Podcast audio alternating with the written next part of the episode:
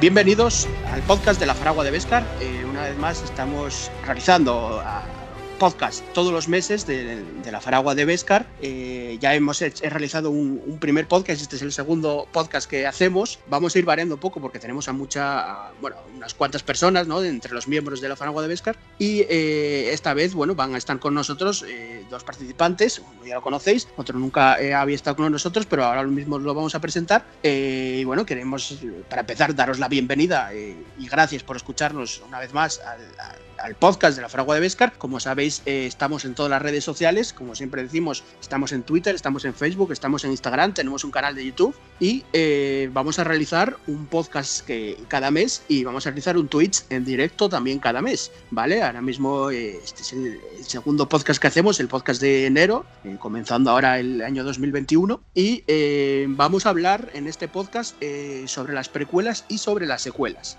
de Star Wars. como siempre digo, es tontería debatir la trilogía sagrada y original de Star Wars, entonces eh, no entran en el debate, pero sí las, las, la trilogía de las precuelas y la trilogía de las secuelas de, de, Star Wars. Entonces vamos a debatir un poco, no tiene por qué ser una lucha, no tiene por qué ser una lucha entre, precuelas y secuelas, aunque así podamos titularlo, eh, pero vamos a hablar un poco eh, qué tienen de bueno las precuelas, qué tienen de malo las precuelas y qué tienen de bueno las secuelas y qué tienen malo de las secuelas. Tampoco caemos que caer en la polémica mucho más reciente de las, del odio que hay hacia las secuelas. No vamos a caer tampoco en esa trampa de, no sé, de enrizarnos en que si son tan malas, si son tan buenas, eh, pero vamos a opinar sobre ellas, evidentemente, igual que, igual que con las precuelas. Y bueno, vamos a comenzar un poco eh, hablando sobre ellas. Yo os voy a presentar... Eh, los, participantes del podcast de este mes. a Randir, ya lo conocéis, que estuvo en el anterior podcast y estuvo en el, en el Twitch. Muy buenas, Randir. Buenas, ¿qué tal? ¿Cómo va la cosa? Pues nada, aquí estamos para comentar eh, este mes este tema de precuelas y, secuelas. Y también tenemos a Paco. A Paco es un amigo desde hace muchísimos años, es el autor del libro Star Wars, la creación de la trilogía original. Eh, un libro magnífico, yo me lo he leído dos veces y yo creo que mucha más gente, de hecho conozco más gente que lo ha leído más de una vez y, es fantástico que, tenerlo, tenerlo aquí, ¿vale? Es un miembro de la Fragua de Vescar, no ha podido estar con nosotros hasta ahora, pero hoy lo tenemos para comentar este debate, ¿no? ¿Qué tal, Paco? Nada, pues muy contento de estar aquí en este, en este podcast. Me perdí el primero, no, no pude estar con vosotros por temas laborales, pero bueno, tenía ganas de, de participar en, un podcast o en un Twitch lo antes posible. En, esta, en este caso va a ser en este, en este podcast. Bueno, pues eh, nada, ya estamos nosotros tres para comentar este tema. Vamos a hablar, eh, a comenzar ya de lleno en, las precuelas. Bueno, como esto yo creo que ya lo saben casi todo el mundo, bueno, el episodio 1 de, Star Wars, que comenzó la trilogía de precuelas, se, comenzó, eh, se estrenó en 1999, se estrenó 16 años después de la última película de 1963, que se estrenó el Retorno Jedi, 16 años después se estrenó el episodio 1, aunque dos años antes, en 1997, se reestrenó la trilogía original eh, en cines y eso, dos años después, en 1999, comenzó la, con el episodio 1, La amenaza fantasma, comenzó la, la trilogía de precuelas. You believe it's this boy? He can see things before they happen. He can help you. The force is unusually strong with him. He was meant to help you. Anakin! Tell him to take off! Will I ever see you again? What does your heart tell you? Are you sure about this? Trusting our fate to a boy we hardly know. Anakin Skywalker, meet Obi-Wan Kenobi. I sense much fear in you. The boy is dangerous. They all sense it. Why can't you? Fear is the path to the dark side. Fear leads to anger. Anger leads to hate. Hate leads to suffering.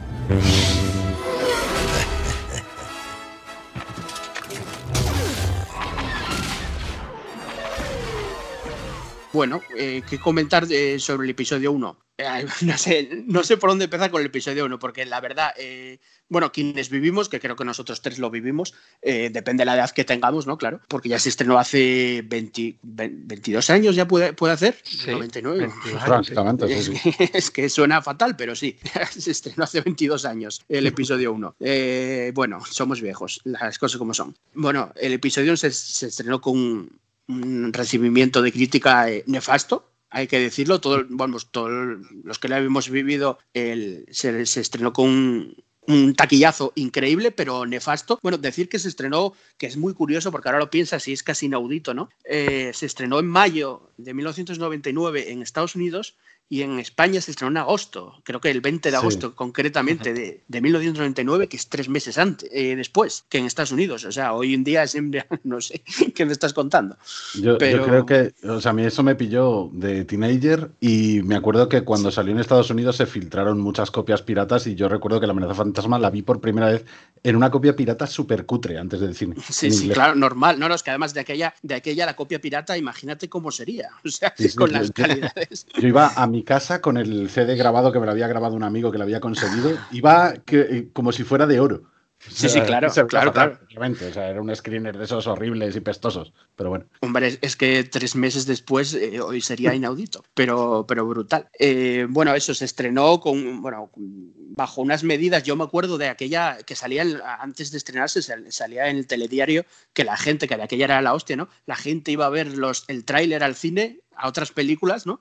Y se salía porque no quería ver la película, solo quería ver el tráiler, claro. ¿no? Y ahora hoy en día tienes internet y tal, pero de aquella casi no funcionaba muy poco internet, vamos, en España todavía menos. Eh, y, y, bueno, y la gente iba al cine, aquella, yo siempre recuerdo el telediario de ver ese anuncio y yo flipando, y yo, pero ¿cómo es esto? Dice, la gente pagaba la entrada de otra película, veía el tráiler y, y, se, y se iba. Solo, se iba por, sí. sí, solo por ver aquel tercer tráiler mítico de, del, del, comienzo ¿no? de, de, la, de la trilogía y, y, bueno, la gente quedaba flipando. El recibimiento tanto de taquilla como cultural, ¿no? Porque vamos a hablar un poco de tanto del impacto de crítica como de cultural como económico, ¿no? Eh, el impacto de taquilla fue brutal, fue un, pelotazo, como se esperaba, ¿no? Porque volvía, era una nueva película de Star Wars después de 16 años. Y luego está el impacto eh, de la crítica, que que yo quería sí que centrarme un poco en la crítica, ya hablo de la crítica más profesional, ¿no? Eh, o sea, periodística, etcétera, porque bueno, como lo vamos a comparar un poco con las secuelas, eh, las secuelas en realidad recibieron una crítica mucho mejor profesional, mucho más positiva que la de las precuelas. El episodio 1, lo, vamos, yo me acuerdo que lo desmenuzaron de aquella. Sí. Sí, lo pusieron, lo pusieron a, a, a, caer de un guindo porque trataba temas políticos, que directamente hablaba de tasaciones de rutas comerciales y cosas así que sí. muchos adolescentes, yo por ejemplo era un adolescente en aquella época y recuerdo que el, el tema de los asuntos políticos a mí me daba un poco igual.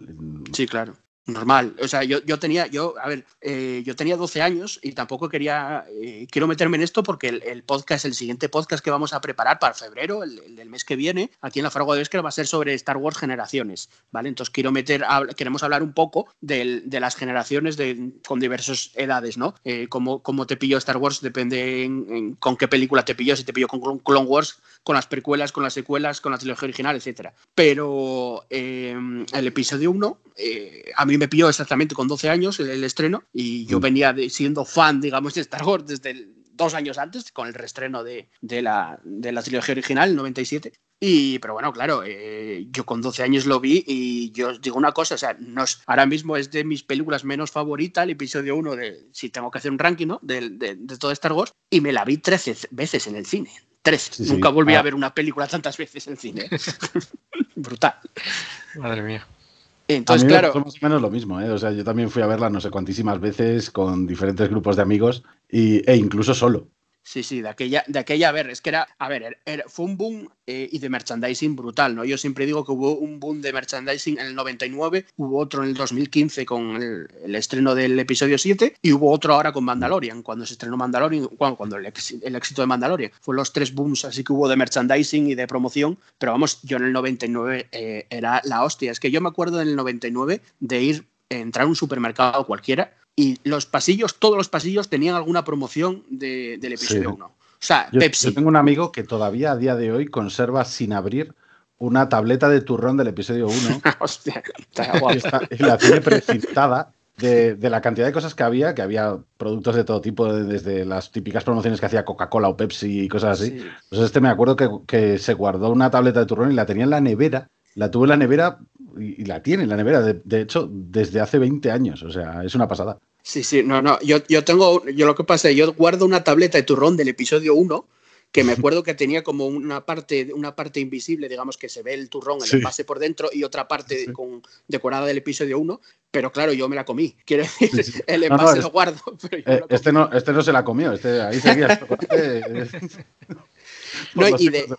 y, de, hecho, Pepsi eh, había hecho un macrocontrato para promocionar en sus latas toda la trilogía, la, episodio 1, 2 y 3, y me acuerdo que se rompió el contrato. La verdad es que nunca indagué tal, pero me acuerdo que para el episodio 1 salió las famosas latas de Pepsi del episodio 1, que tenían un personaje, cada lata tiene un personaje y luego se rompió el contrato. No, no, no sé a llegar a por qué, no sé si fue la crítica o qué, pero se rompió y de hecho no salió para el episodio 3, no, no salió ya, mm, Pepsi no la promocionó, pero había hecho un contrato millonario de aquella. Pero bueno, que el caso, que tú ibas por un supermercado, por un por cualquier pasillo y había cereales, eh, vamos, eso, chocolates, turrones, de todo. O sea, era increíble porque ahora te lo puedes encontrar, pero la, pero bueno, en determinados artículos, pero en, tantos, vamos, yo no recuerdo, igual también la edad, pero yo no recuerdo tanto tanto como aquella, ¿no? yo, eh, recuerdo que llegó, llegó un punto también en el que en las, en las paradas de metro, eh, de metro de, bus que ponían eh, las marquesinas de los buses que ponían los anuncios mm. de, las películas, yo recuerdo que, que había uno de qui que le dimos una patada a la marquesina para quedarnos con el póster. O sea, así de gamberros éramos en, ese momento, ¿eh? Vaya kinkis, chaval. No, no, es que la verdad que de aquí allá el, boom era muy, muy tal. Si te para la policía le dices, mira, es que es A ver, er, éramos adolescentes, éramos unos gamberros y, lo hicimos sin, ningún tipo de conciencia ni, ningún tipo de, vergüenza, pero, pero vamos, o sea, le dimos una patada y nos quedamos con el póster de qui yo quiero decir a los más jóvenes que nos escuchen, que igual de aquella eran pequeños y no lo fueron a ver al cine o tal, que en 1999 era totalmente normal eh, romper una marquesina y llevarte los postes. Quiero decir, no, no os preocupéis, chicos, que era normal. Hoy en día no, no puedes salir de, casa a determinada hora por, por hay toque de queda y de aquellas rompías. además, no, no, lo hagáis, no, no, lo hagáis. no lo hagáis. No, que ahora no se puede. Eh, creí que me ibas a decir que, que, ibas, que estaba rompiendo la marquesina porque salía Yar Yar.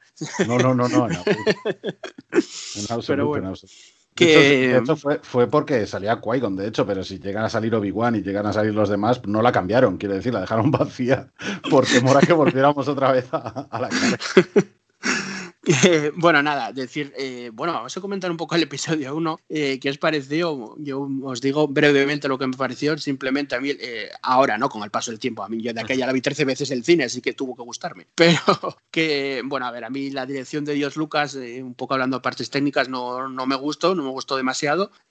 una cosa que me gusta mucho de las precuelas es el argumento, pero no el guion es distinto, ¿no? El, argumento creo que me gusta, o sea, todo el argumento está muy bien llevado, los personajes son muy buenos, pero el, guion, quiero decir, para mí es mejorable, ¿no?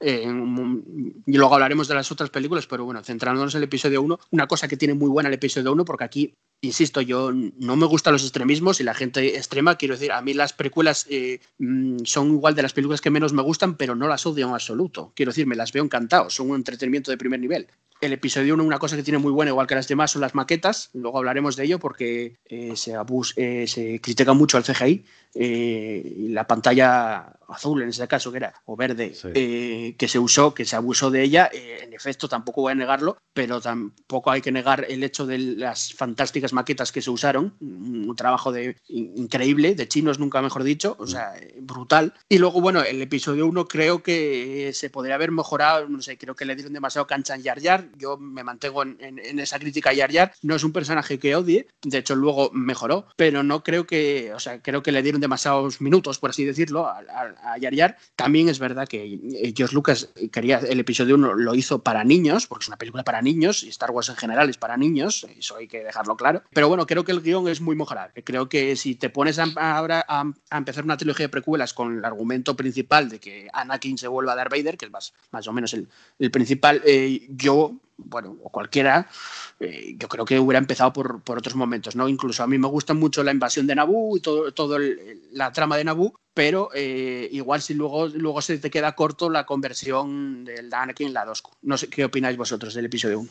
Pues no, yo decir que, sí que coincido bastante con, lo que comenta Jandro. Eh, es una película que si bien yo creo que que estos fans, que, no somos tan, tan pocos, ¿no? Como a veces las redes sociales nos quieren hacer creer, que los fans a los que nos gustan absolutamente todas las películas de, Star Wars eh, somos una rareza, ¿no? Yo creo que no, que no, que no somos tan, eh, tan pocos, ¿no? Somos muchos los que sabemos encontrar en cada una de las películas eh, elementos lo suficientemente interesantes como para que, como decías Andro, podamos disfrutar de, cualquier episodio. Yo el episodio 1 me lo pongo y, yo disfruto mucho de, muchísimos elementos muy cuidados que, tiene la película, pero sí, sí, es cierto que el episodio 1 quizás eh, a nivel de argumento, si tuviéramos que prescindir de, algún episodio, pues quizá podría ser ese, ¿no? Ya sabéis que hay una famosa, una famosa, mm, bueno, no es una teoría, ¿no? Sino eh, una iniciativa, ¿no? Que era el, tema de que de visualizar la, saga. Creo que le llaman el, machete, ¿no? Que es eh,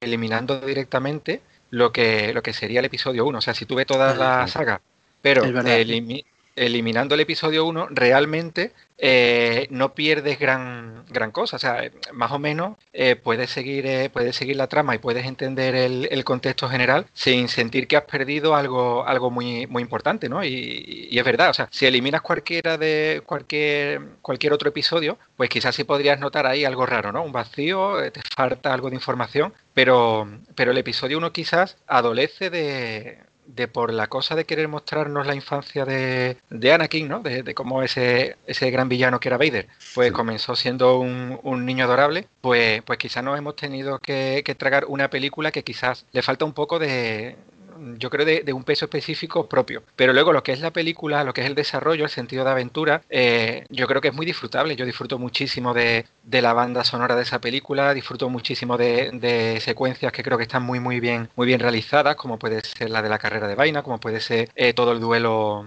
todo el duelo final. No hablo solamente de lo que es el, el duelo de Fates, ¿no? El, duelo de Darth Maul contra, contra Qui-Gon y, y Obi-Wan, sino, sino toda, eh, todas esas batallas que se muestran en paralelo, ¿no? todo ese, ese, desenlace de la película, yo creo que es muy disfrutable y la película tiene realmente muchísimas cosas buenas, personajes muy buenos, diseños espectaculares, mm. lo que pasa que es cierto que en el contexto, en el, global, te quedas con una película que, que, quizás se queda un poquito eh, carente de, importancia dentro de lo que es el contexto general de la saga.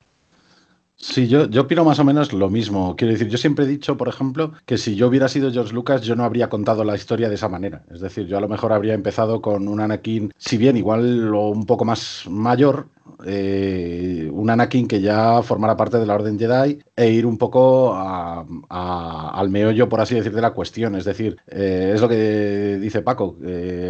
parece que la película adolece un poco de ese peso específico propio porque al final se centra mucho en ese Anakin jovencito, en un conflicto que realmente se resuelve en la propia película y que no tiene a priori más trascendencia que ese. Y luego parece que en los episodios posteriores se desarrolla una trama que podría a lo mejor haberse contado de una forma un poco más cuidada eh, a partir ya de la primera película. Es decir, toda la trama de, cómo Sidious asciende al poder y, todo eso, porque para mí en el, episodio 1 lo único, entre comillas, eh, quiero decir, eh, apartando ya el resto del argumento, lo único que sucede es que Obi-Wan conoce a Anakin y que Palpatine asciende al, puesto de canciller supremo. Entonces, bueno, al final sí es eso, es mostrar un poco a ese Anakin jovencito, voluntarioso, un poquito también iracundo ya desde el principio, eh, pero bueno, incluso eso se nos muestra más en una escena eliminada en la que pelea contra Grido. O sea que mm, tampoco es algo que, tenga demasiado peso. Entonces yo siempre he dicho eso, que, que yo las habría hecho de otra manera, pero igualmente son películas perfectamente disfrutables y de, un entretenimiento sin, ningún tipo de duda.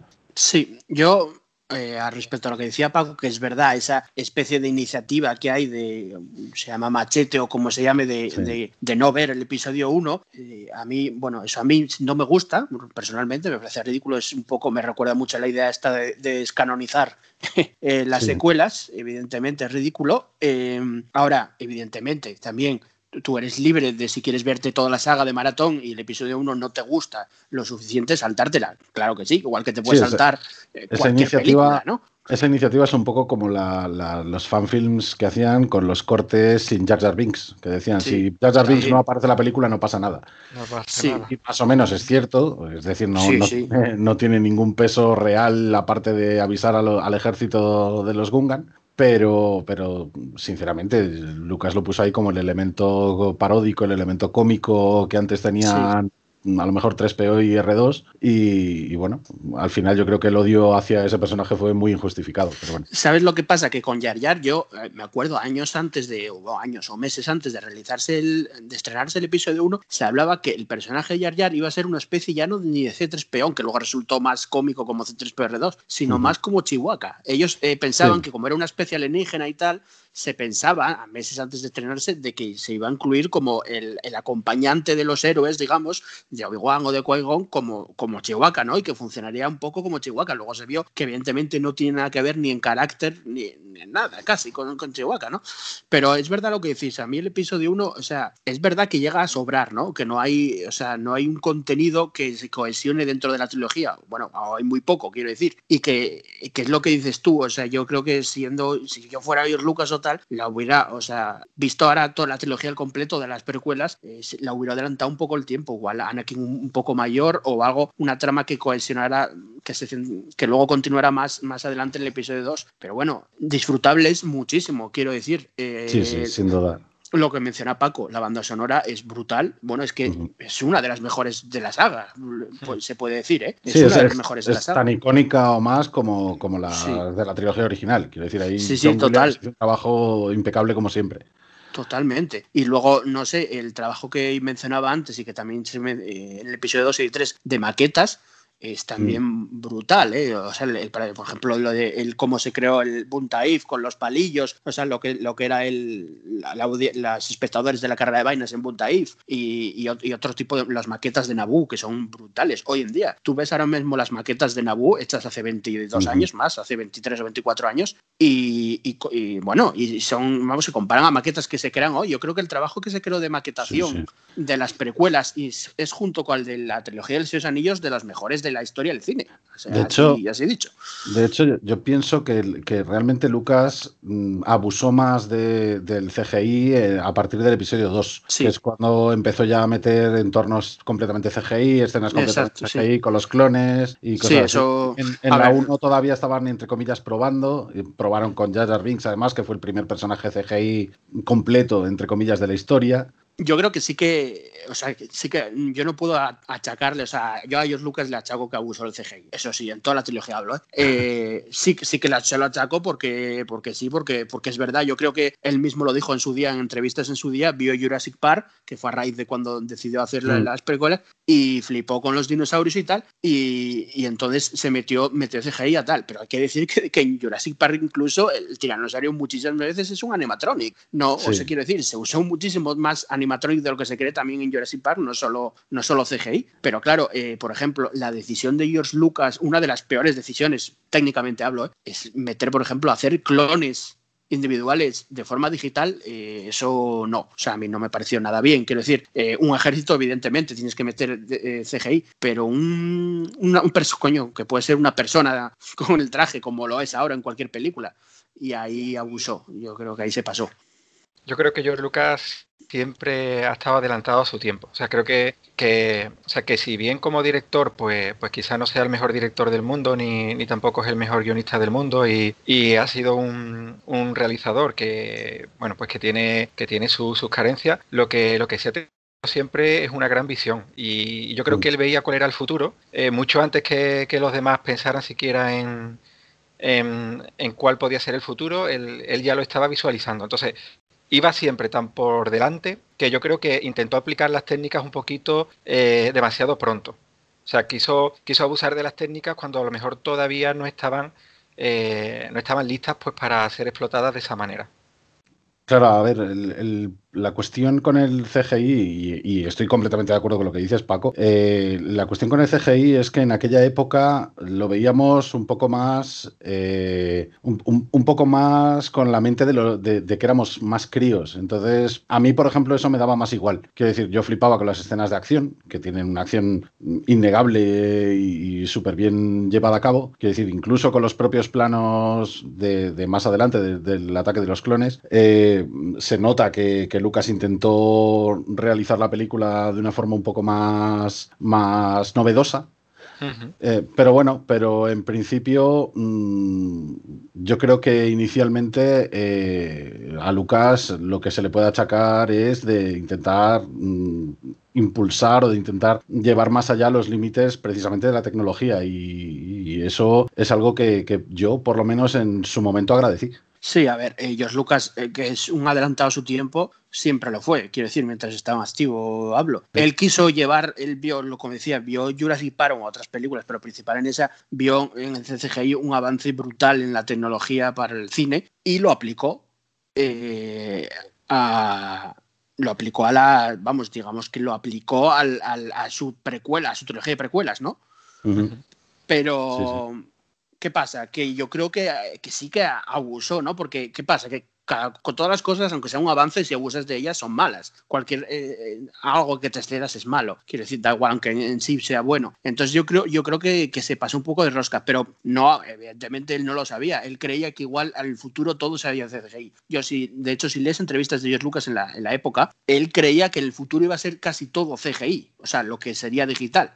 No tanto eh, no tanto como las, las, eh, las luego uso maquetas y tal, no tanto como lo es ahora. Ahora, de hecho, eh, yo creo que él creía que ahora iba a ser todo CGI y tú ahora si ves ahora no las, las películas de ahora, un, no sé, un cualquier blockbuster tal, no se usa tanto el CGI como que se creía. De hecho, mira Mandalorian, que es el siguiente gran avance, ¿no? Y el siguiente gran avance, gran avance es una pantalla de fondo y tal, pero no es CGI eh, como así, porque al final, si tú creas un entorno 100% CGI, eh, canta, te acaba cantando. Y entonces al final es una combinación. Tú lo tienes que combinar y depende de qué escena sea o qué entorno, pones más CGI, pones más maqueta o pones tal. De hecho, a ver, perdió un poco la batalla, no era una batalla, pero perdió un poco la, batalla porque cuando se hicieron las películas se estaban haciendo la trilogía de esos anillos.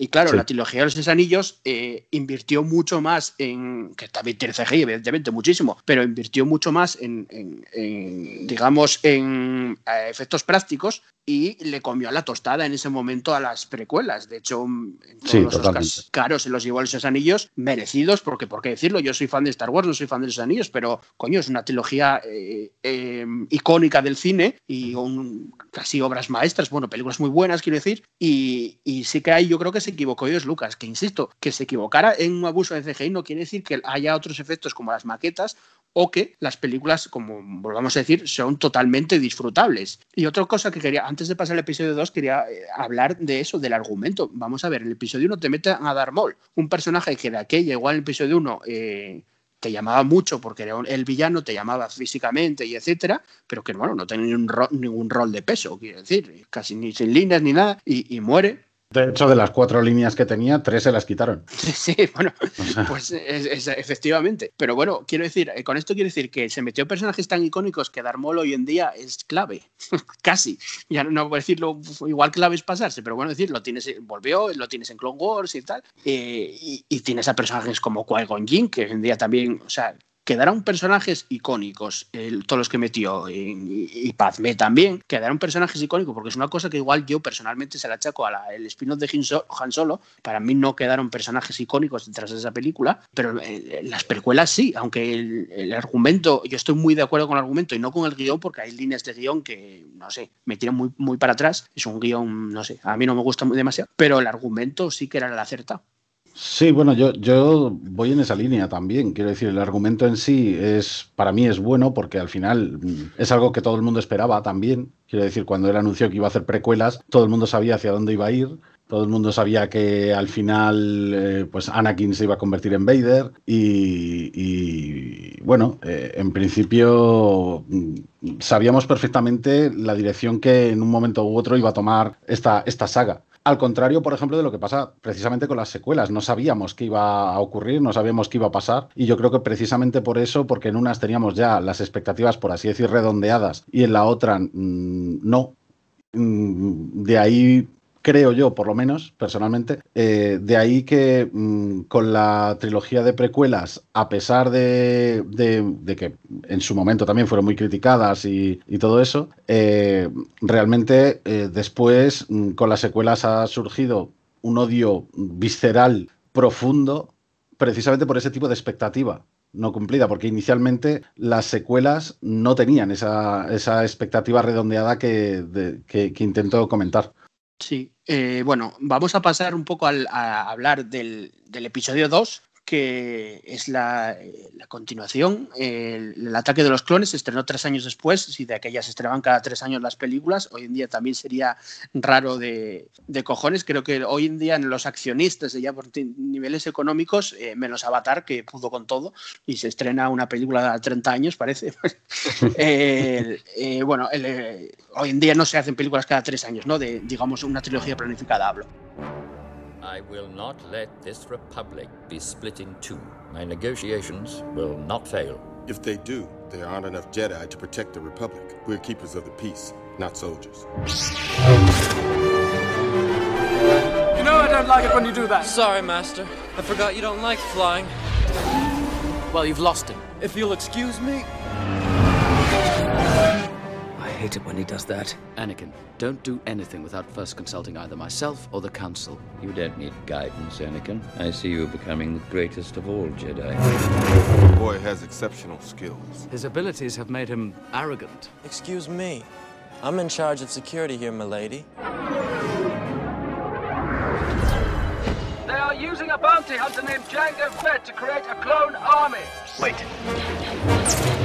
We must stop them before they're ready. Your clones are very impressive. They'll do their job well. Blast! That's why I hate flying. This is a crisis. Bueno, pues el episodio 2 se estrenó en 2002 y las, eh, el recibimiento fue también muy tibio, por la crítica profesional hablo, eh, por los fans eh, ya depende cada uno. Personalmente me encantan los personajes que se introducen en esta película mm, y los entornos. Sigo teniendo un problema con el guion aún peor, porque a mí el guion del episodio 2 me parece de los peores que hay dentro de la saga. Del guion, claro, pero em, introduce personajes como el Conde Dooku, introduce Planeta como Camino, introduce a Jango Fett, em, la batalla de Geonosis. Creo que hay el episodio 2 eh, es aún me gusta, a mí me gusta más que el episodio 2, que el episodio 1, perdón. Y creo que es una película Em, voy a repetirme, muy disfrutable, pero es que eh, a mí me encanta verla. Pero claro, si hablamos de cine, yo si, parto de una experiencia cinematográfica, o como si quieres hablar, decir crítico de cine o lo como cinéfilo, como quieres llamarlo, eh, la película no es muy buena. O sea, no me parece muy buena, la verdad. Pero como fan de Star Wars, a mí la película me encanta. De hecho, el episodio 2 me la vi muchísimas más veces que el episodio 1 en casa, vamos, en DVD, en Blu-ray, en 4K, en lo que sea. Me la vi muchísimas veces porque la trama de, de Jango Fett me encanta. Eh, la trama de los clones de camino mola mucho. Eh, el, comienzo también en la persecución con también es muy buena. Quiero decir, hay escenas muy icónicas del episodio 2 que me encantan. La, eh, Yoda, o sea, peleando con el sable láser, la primera vez que lo vemos en batalla, peleando. a mí el episodio 2 como fan me encanta, pero claro, tengo otra parte ahí mi cinéfila que, sé que tiene muchísimos fallos, esas líneas de, de guion de Naboo, de ese romance para mí fallido, como, como no sé. Sí, porque mira, el episodio 1 es para niños, está muy centrado en niños y es verdad y, se lo compro, pero esas escenas de romance no son para niños, digámoslo así, no está centrado en un público infantil, el, romance en, en, concreto, y fallan estrepitosamente, quiero decir, no está ni para niños ni para adultos, o sea, no, no funciona muy bien, personalmente, ¿eh? quiero decir, insisto, yo la película me la vi mil veces y los personajes, vamos, eh, Jango Fett es de mis personajes favoritos, igual que los Boba y, etcétera, no sé qué os parece a vosotros. Bueno, a mí la película en sí, eh, sí recuerdo, eh, es el recuerdo que tengo, han pasado muchos años, pero eh, la primera vez que, vi el episodio 1 en el cine, yo sí recuerdo de, de, salir del cine con la sensación de que, bueno, de que me había gustado la película, pero tampoco era una, una, gran cosa. Yo creo que el episodio 1, a pesar de todo, eh, la valoro más eh, a posteriori que, en aquellos primeros que en aquellos primeros visionados, ¿no? Sin embargo, con el episodio 2 yo sí salí más, más contento, porque claro, yo veía que la trama, eh, la trama ya era, era algo, como tú has comentado, Jandro, ahí ya estamos hablando de, un tema un poco, un poco más serio, ¿no? Hay, hay un tema ahí un poco, un poco más adulto, más oscuro. vemos cómo se empieza a perfilar, ¿no? Empezamos a intuir eh, pues cuál es el plan que va a llevar a, a, a Palpatine ¿no? a convertirse en, el emperador. Vemos muchas más cosas que, nos va recordando a, las películas clásicas, porque según, según va avanzando la, trilogía de precuelas, pues evidentemente esto se hizo conscientemente. El propio diseño de producción eh, va metiendo elementos que nos va recordando un poquito más a, aquellas películas y, como dice ahí hay personajes que, son realmente interesantes. ¿no? Habíamos tenido un villano en el episodio 1 que, todos sabíamos que, había sido eh, claramente desaprovechado. Sin embargo, en el personaje de Dooku teníamos un, eh, un personaje mucho, mucho mejor desarrollado, más trabajado. y bueno, y por supuesto el final con, lo que era el, el inicio oficial, podríamos decir, de la guerra clon, aquello con lo que tantas veces habíamos soñado, ¿no? Habíamos siempre oído hablar de, de esas famosas guerras clon de las que hablaba Obi-Wan en, episodio 4 y, estábamos siendo testigos de, aquello, la sensación de que, de que estabas viendo algo que era historia de Star Wars creo que era mucho más, mucho más impactante en esta película. Yo salí contento. Es verdad que, en el momento que, la vi un par de veces más, pues ya empezó a chirriarme, como tú bien comentas. Eh, hay diálogos bastante, bastante mal escritos. El tema de eh, cómo está guionizada la, eh, esa parte romántica ¿no? de la película, podríamos decir. Mientras que todo lo demás creo que, está a buen nivel. esas escenas entre Padme y Anakin yo creo que es lo que, lo que te sacaba un poquito de la película y creo que es por lo que mucha gente considera, o bueno, una parte de, los aficionados consideran que, el episodio 2 era una de las peores películas de, Star Wars. Yo eh, opino más o menos lo mismo. Quiero decir, eh, lo que nos saca un poco de, contexto son la, e, es precisamente cómo, cómo, de forzadas muchas veces son las frases de, de Anakin y Padme con esa, con, ese, con esa suerte de romance que tienen en esa película. La trama, por ejemplo, de Obi-Wan me parece cojonuda, o sea, me parece estupenda, una trama detectivesca en la que tiene que ir investigando un poco. Sí, es que me, me ahí como, cine negro, ¿no? Un poco, un, poco tintes de cine negro o de cine detectivesco, como dices tú, sí.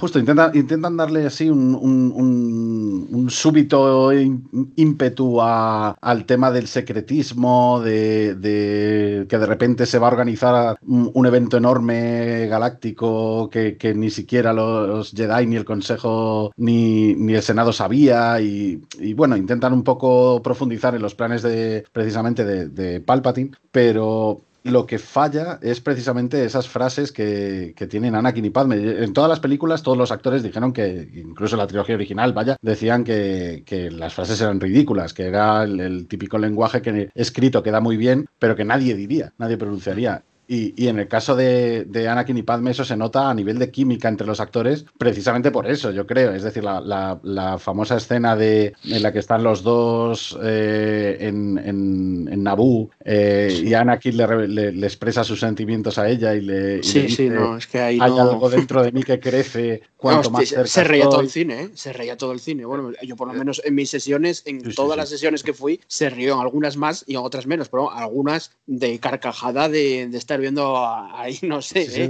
estás diciendo, pero, pero esto quién se lo cree. Quiero decir, no se lo creen ni ellos. O sea, había momentos en los que a, mí hay amigos que, les gustaba mucho Star Wars y dejó de gustarles precisamente a partir de esta película. Y no solo, y no solo por el diálogo, quiero decir, hay momentos que, les parecieron literalmente ridículos. O sea, un amigo mío se levantó del cine y se fue cuando vio que Yoda empezaba a saltar.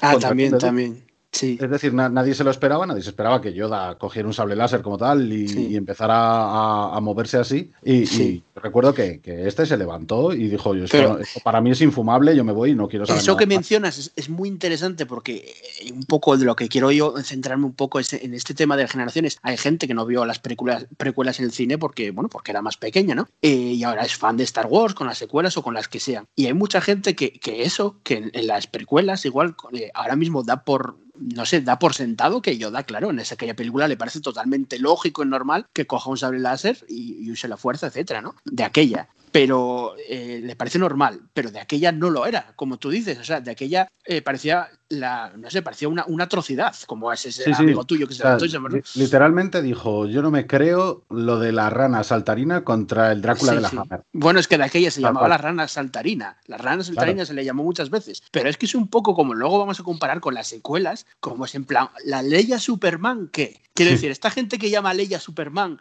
la ley a Superman es que eso, eso es raro en pantalla. Sí, sí, la ley a Mary Poppins, eso es, eso es muy raro, queda raro, queda feo en pantalla, eso no se lo cree nadie y me parece exactamente igual, nunca lo he pensado hasta ahora, ¿eh? pero me parece exactamente igual que ese ejemplo que acabas de poner. De aquella, lo de Yoda parecía igual de, raro que lo de Leia ahora, pero ahora lo de, lo de Yoda, cualquier nueva generación lo da por sentado. Dice, ¿cómo seguramente dirá, ¿cómo os puede parecer raro? Es Yoda, cogió su sable láser, lo encendió y luchó como lucha, ¿eh? Pero, pero sí, sí, de aquella era súper raro. ¿no? Es muy curiosa e, e, esa. a, mi amigo le, le, chocó porque para él Yoda era el típico maestro sabio que, que, decía que la guerra no te hace grandioso y que y todo esto, y de repente verlo pegar botes, por así decir. Pues sí. le, le, sacó de contexto totalmente. O sea, es decir, podían, para él podían haberlo resuelto de una forma mucho más entre comillas, digna, porque a mí me encantó el combate, eh, yo lo disfruté mucho, pero sí que es cierto que, que joder, que, que, realmente no lleva nada. Es decir, al final Dooku escapa tirándoles el, el armatoste encima a Obi-Wan y a Anakin. Sí. Entonces, realmente es una pelea muy vistosa, igual que toda la película, quiero decir, en la película, realmente en, en, esta película fue donde se vio realmente la promesa que nos habían hecho de ver a los Jedi en su, en su momento más álgido, por así decir, con todos esos Jedi en la arena Petranaki de, de Geonosis. Mm. Pero, pero sí que después, al final, pues parece que te saca un poco ese, ese, bueno, pues mira, Yoda es el puto maestro, aquí lo tenemos haciendo todo lo que todo el mundo esperaba ver, y realmente yo creo que no todo el mundo esperaba verlo así. No, no, es que es curiosísimo porque muchísima gente, eh, todavía cuando fue ayer o antes de ayer, que en, en, nuestro Twitter, en la cuenta de la Fragua de Vescar de Twitter, subí la escena de Geonosis, de los, de los uh -huh. Jedi en Geonosis, y muchísima gente lo da, eso lo da por sentado y creen que es una escena, vamos, de las mejores de la saga. He leído a varios comentarios que es eh, brutal, todos los Jedi juntos, no sé qué, lo dan como por sentado. Claro, de aquella chocó mucho y creo que no hay, no hay eh, digamos, una sabiduría, eh, sabiduría popular o de, de, gente que cree que, claro, que, que, las precuelas siempre fueron tan bien consideradas entre los fans, hablo, ahora sí. como antes. Y no, no, la, las hostias que se llevaron las precuelas antes, vamos, para mí superan incluso las de las secuelas de ahora en, en bastante. O sea, claro, de aquella. La, la no. cuestión es que en aquel, en aquel entonces Internet estaba, por así decir, surgiendo y no todo el mundo tenía acceso a él tampoco. Sí. Y, y, y, no había, o sea, no había. La, las redes sociales no existían como tal, entonces tampoco había una publicidad por parte de, de la gente tan grande como puede haber ahora. Claro, en, claro. No, lo que no, Twitter lo, y, claro, lo que no había era altavoz. O sea, ahora claro. un altavoz, todo el mundo tiene un altavoz en, en, diversas, en mil redes sociales o en mil formas, y de aquella no la había. Entonces, en los círculos era tal, pero las críticas para mí eran mucho más voraces. ¿eh? Sí, sí, o sea, también hay que decir también hay que decir que técnicamente la película, o sea, tú te paras a ver cómo hicieron realmente, la, por ejemplo, esa escena y, y cómo quedó la escena y, y, para aquella época fue una revolución. Es decir, sí, claro. Eh, que al final es una escena que, que, hicieron en pantalla azul, que estaban los, los Jedi ahí con sus palos que no eran sí, sí. como los que son ahora, obviamente, que eran unos palos sin más, y que, y que, ojo, que ahí hay un trabajo que, independientemente de que luego tengan cosas como, por ejemplo, que el sable de Kiadi Mundi cambie de verde a azul por la cara, que incluso sí. eso ahora lo han explicado, ¿eh? ojo, incluso eso ahora lo, lo, han explicado, por ejemplo, e, eso lo explican en el, en el libro reciente de Lightsabers, dicen sí. que, el, que, el, sable de Kiadi Mundi tiene dos cristales Kyber y entonces puede cambiarlos a voluntad.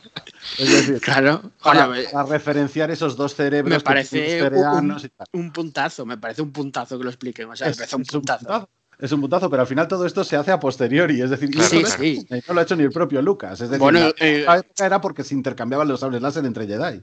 Es que es brutal, igual que lo de Rex en, en Endor. No, no, el de Barba sí. es Rex. Ala, tomar por culo.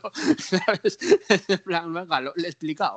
Y corriendo, pero bueno, es, es, un, para los fans es un puntazo, la verdad. Y, y, sí, la verdad es que el CGI para la época era muy bueno. Lo que pasa es que, claro, evidentemente ahora no sería así. De aquella, lo que tú dices, eran, eran gente ahí con túnicas y palos y colchonetas azules Y la verdad es que en el rodaje es, es además para los actores es súper difícil porque es que no hay casi referencias. Una cosa que yo le achaco como directora a, a George Lucas, la verdad, y se lo critico, es que me parece muy, muy mal director de actores. Eh, quiero decir, sí, eso, de hecho, eso tiene, se nota de hecho. Eso tiene nota. fama de ello, de que no dirige eh, correctamente o, o, con profundidad, o como lo quieres llamar, al reparto que tiene delante, a quien sea, evidentemente. Sí. Y de ahí que salgan, eh, la, porque las precuelas tienen, un, un, tiene actores de, de, la talla de McGregor, Natalie Portman, Samuel L. Jackson, eh, vamos, que está, tiene a Christopher Lee, tienen actores de la, de la Virgen, y son de las interpretaciones de su carrera que menos eh, convencen. No te voy a decir malas, pero bueno.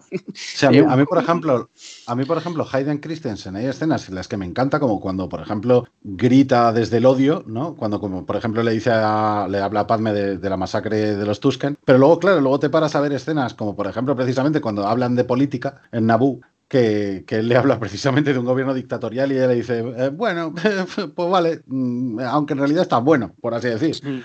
¿Sabes? Sí, es, sí. es, un poco ese rollo de decir, joder, Yo personalmente, Hayden Christensen creo que fue un error garrafal. O sea, yo siento ser así de tal, pero es verdad.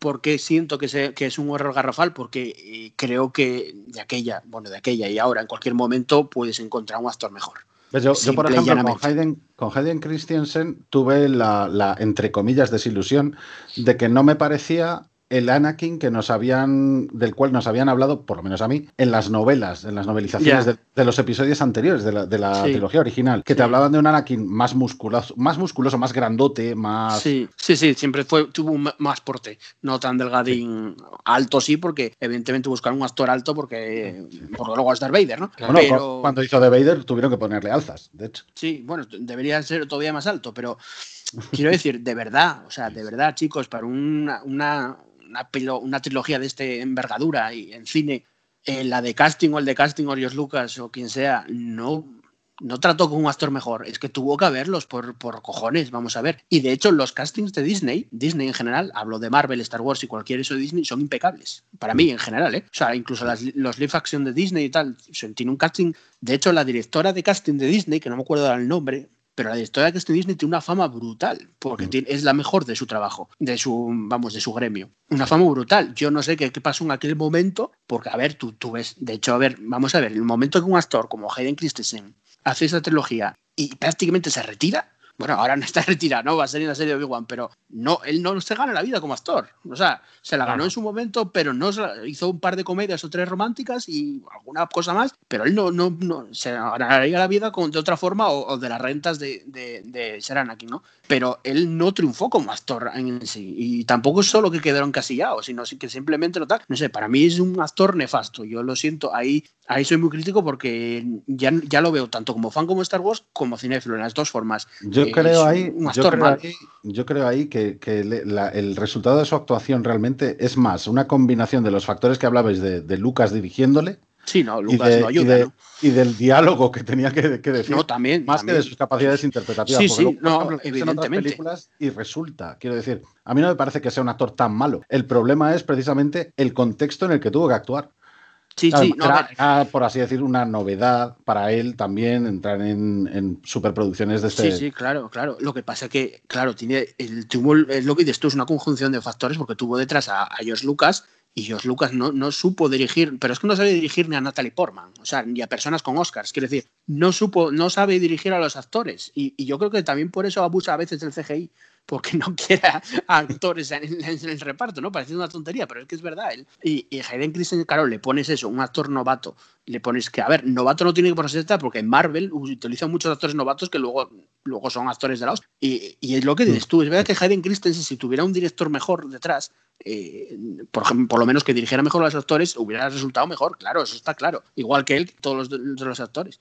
Pero eh, yo ahí sí que estoy de acuerdo con todos los críticos o quien sea, vamos, que me diga que la trilogía, las precuelas, uno de los mayores fallos es, es Hayden Christensen. Pero bueno, eh, ¿qué le vamos a hacer? Ahora, por ejemplo, a mí me, me gusta que, que Hayden Christensen vuelva a interpretar a Darth Vader en la serie de Obi-Wan. Quiero decir, a mí es un actor que me parece malo, sí, pero ya es icónico y es él y, tiene que volver para si va a aparecer Darth Vader en la serie de Obi-Wan. Eh, me claro. parece bien.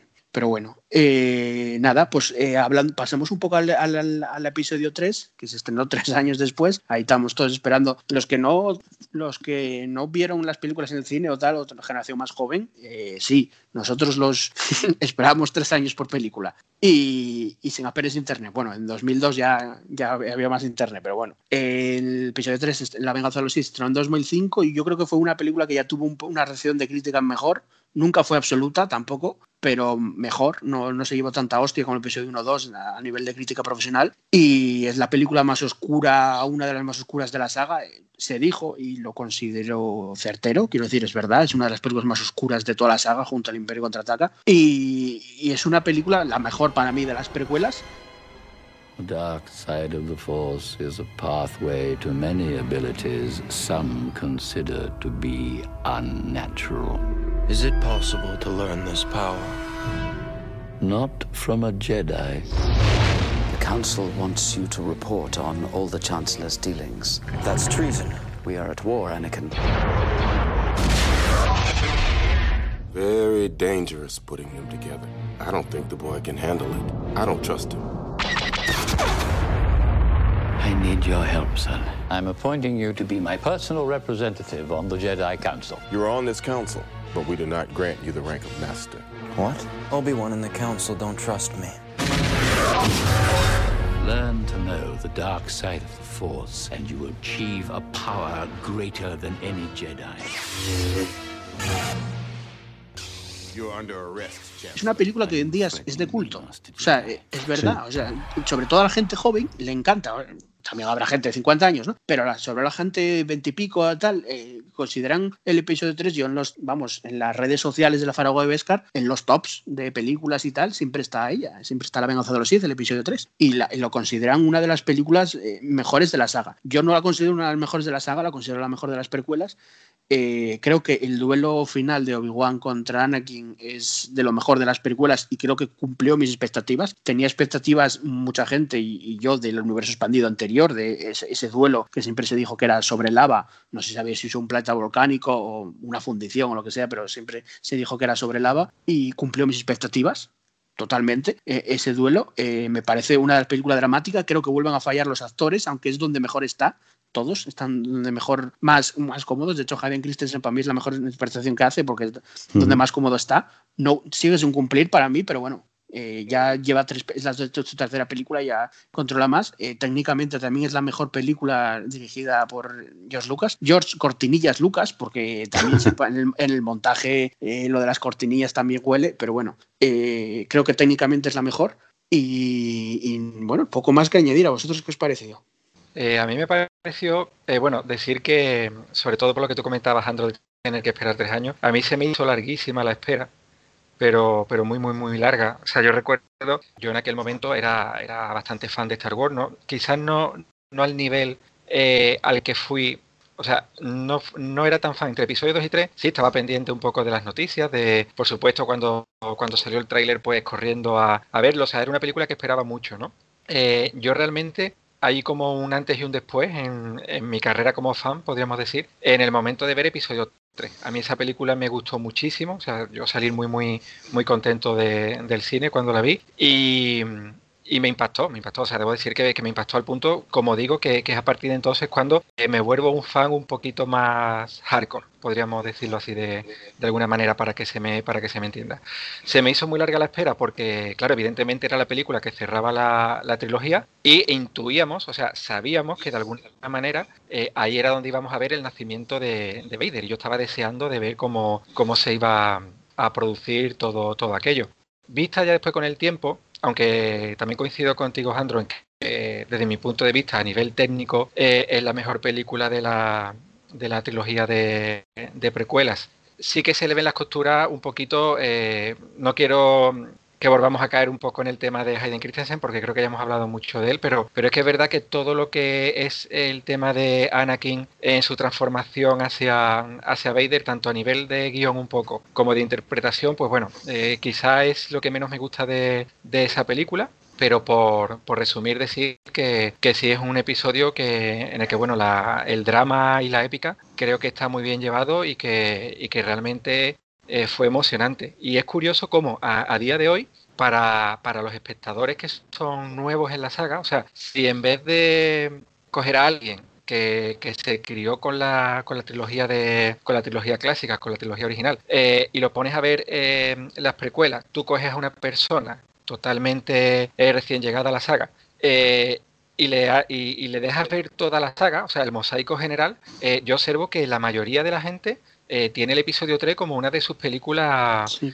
de sus películas sí. favoritas. Sí, sí, totalmente. He visto, es, es he, brutal, visto sí. eh, he visto youtubers o, o, influencers que, bueno, que ahora con la moda está un poco de, de Mandalorian, pues ellos han reconocido eh, que no eran muy fan de Star Wars, tenían unas nociones, pero que no eran muy, no eran muy fan, eh, por querer ponerse un poco al día de, de la moda eh, que parece ser que está volviendo a, a, a surgir en torno a a la saga, porque bueno, supongo que esto lo tocaremos después, pero parece que, que con la trilogía de secuelas, pues se vaticinaba eh, la muerte de la franquicia y solamente un año más tarde pues parece que esto eh, ha resurgido, ¿no? Como, como el ave fénix. Ahora de repente veo que todo el mundo eh, se quiere poner al día eh, con la saga, se pone a ver las películas y, veo que la gente te dice tan tranquilamente que el episodio 3 es uno de los mejores episodios de, de toda la saga, claro, y yo creo que es por el por el, por el impacto que tiene toda esa última hora del episodio 3, ¿no? Pues para mí, con contenido.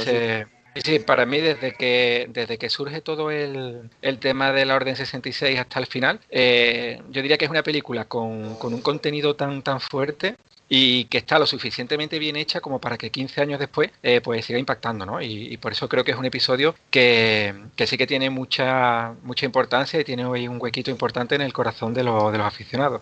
Yo opino más o menos en, línea con lo que estáis diciendo. Es decir, ah, el episodio 3 para mí es de los que tiene los, en términos de dirección, es los que tiene de los mejores planos, en el sentido de que, pues por ejemplo, el, nacimiento de los gemelos y el de Vader a la vez, la Orden 66, eh, es decir, tiene unos planos que están hechos mm, para mí de una forma magistral en ese aspecto, pero luego tiene otras cosas que, que yo debo decir que, que, a mí en su momento no me gustaron nada y vuelvo precisamente a, a, hacer referencia a lo que decía antes, que yo las habría hecho de otra forma. Para mí el, la, conversión de Anakin me resulta muy forzada, yo habría metido en otras películas, en las ah, películas anteriores, esa, esa influencia de Palpatine que realmente se ve única y exclusivamente en esta película cuando habla con él en la ópera sobre Darth Plagueis y todo esto. Y, y, cuando le dice, has estado, hemos, eh, eh, repasemos tus primeras lecciones, un poco intentando mostrarnos que ha estado desde niño influenciándole. Y yo creo que ahí surge precisamente el problema de la conversión de Anakin, que es inmediata, por así decir, que, mucha gente no se la cree, es muy forzada, que, pasa inmediatamente de necesitarlo, porque, o sea, de, querer eh, ese poder para salvar a su mujer, e entonces inmediatamente traiciona a los Jedi y dice, ¿qué he hecho? Pero ¿qué he hecho? Ya le da igual, de repente pasa de ser un héroe reconocido por la República, por todo el mundo y un héroe célebre y famoso por, sus hazañas a ser un asesino de niños. Eh, a mí eso es lo que entre comillas, me parece que está un poco forzado. Aparte de eso, luego hay alguna escena también, por ejemplo, la, escena entre Obi-Wan y Padme, cuando Obi-Wan va a preguntarle dónde está y ella se niega a decírselo. Eh, para mí esa escena es tremendamente horrible. Es decir, mm, ahí yo, mm, a lo mejor son imaginaciones mías, pero para mí ahí mm, Iwan McGregor se le va un poquito de, se va un poquito de la escena tapándose una, media sonrisa con la mano. Sí, sí. Por lo menos es lo que yo percibo. Es que hay son fallos, bueno, aparte de Iwan McGregor en, ese, en son fallos del director. Quiero decir, son fallos que el director no puede, porque un director, un actor, en cualquier momento, aunque sea un director, un actor con cinco Oscars, en un momento dado puede eh, hacer una toma mal o, o 20 y tienes que repetirla o darle más seriedad o darle más dramatismo o darle más lo que quieras y George Lucas no lo hace, o sea, tira para adelante, no, no me digas por qué. A, mí, de todas maneras, la película me parece redonda en el sentido de que al final es el, redondeo final y la, conclusión está bien cerrada, eh, pero, pero sí que es cierto que tiene esos pequeños, para mí son pequeños fallos, pero son fallos que, considero personales y que no me impiden disfrutar de la película, al contrario de lo que pasa actualmente con, las secuelas para mucha gente, que, que, ya digo, que ya tienen un odio visceral completo y total porque creen que hay agujeros de guion que yo personalmente no, no veo. Pero eso yo imagino que lo trataremos después. Sí, lo hablaremos en unos minutos. Yo simplemente decir sobre el episodio 3 lo que estáis diciendo, sobre todo lo que acaba de decir ahora mismo Randir, y es que el, lo casi de lo peor es la, esa conjunción que hubo entre el no es el mejor actor, el actor idóneo que es Hayden Christensen, esa, esa, esa cosa de, de George Lucas de que no es muy buen director de, de actores, de reparto, y esa, eh, ese guion muy forzado de, de la conversión de Al lado oscuro eh, a Darth Vader. Eso me lo dijo a mí todo el mundo que en el episodio 3, todo el mundo, sea fan o no fan. Yo, como, como casi todos, fuimos a verlo con amigos, con gente que es fan, con gente que no es fan, eh, con familia, con no sé qué, y todo el mundo me dijo, es que de repente ese chico se hizo malo. Y claro, y queda cómico, queda cómico, queda corto, queda como en plan de repente porque es malo. Es que no, tú no cambias así como así después de años y años, no. Entonces, claro, tuvo tres películas para desarrollarlo y se saltó una y media. Ese es el problema. Entonces, claro, tenía que haberlo desarrollado más poco a poco en las tres películas eh, de otra forma eh, para llegar a, ese punto. Entonces, el episodio 3 es súper impactante, es de las películas más impactantes de la saga dentro del contenido que tiene, como bien decía Paco, a partir de la Orden 66 es un no parar y metió ahí todo, entonces claro, eso es brutal, eh, tiene también una buena banda sonora, evidentemente, eh, técnicamente es muy buena y tal, pero tiene esa cosa de que al final se queda como fallo de guion, de verdad. Lo que decía Randy, para mí, ahora vamos a hablar de ello, las secuelas no tienen tantos fallos de guion, no digo que sea perfecto, pero vamos, eh, me parecen mucho mejores en, base de guion y prácticamente en todo a las precuelas, y el, la, la de precuelas y el episodio 3 tienen ese fallo de guion que es gordo, porque es gordo, porque estás hablando de la conversión, o sea, lo principal que estás hablando que vas a relatar es cómo esta persona se convierte al lado oscuro y se convierte en Darth Vader, y es en lo principal donde fallas, entonces claro, mm, se queda coja en ese sentido. Eh, pero bueno, directamente es verdad que tú te puedes ver y los tres seguramente lo vimos ya decenas de veces, eh, la Orden de 66, decenas de veces el, el duelo de Obi-Wan contra Anakin en Mustafar, etcétera, y es una película que ya no voy a decir disfrutable como las otras, sino que es una buena película, eh, incluso que la crítica le ha gustado, pero claro, la crítica más que no es fan de Star Wars ni nada más profesional, de repente te, te, saltan con ese guion de yo soy malo de repente y esas caras que pone Hayden Christensen que a veces también son, eh, no sé, no muy buen, de muy buen actor, pues, pues claro, pues la criticaron en ese sentido. Pero bueno, eh, nada, vamos a hacer una pausa, chicos.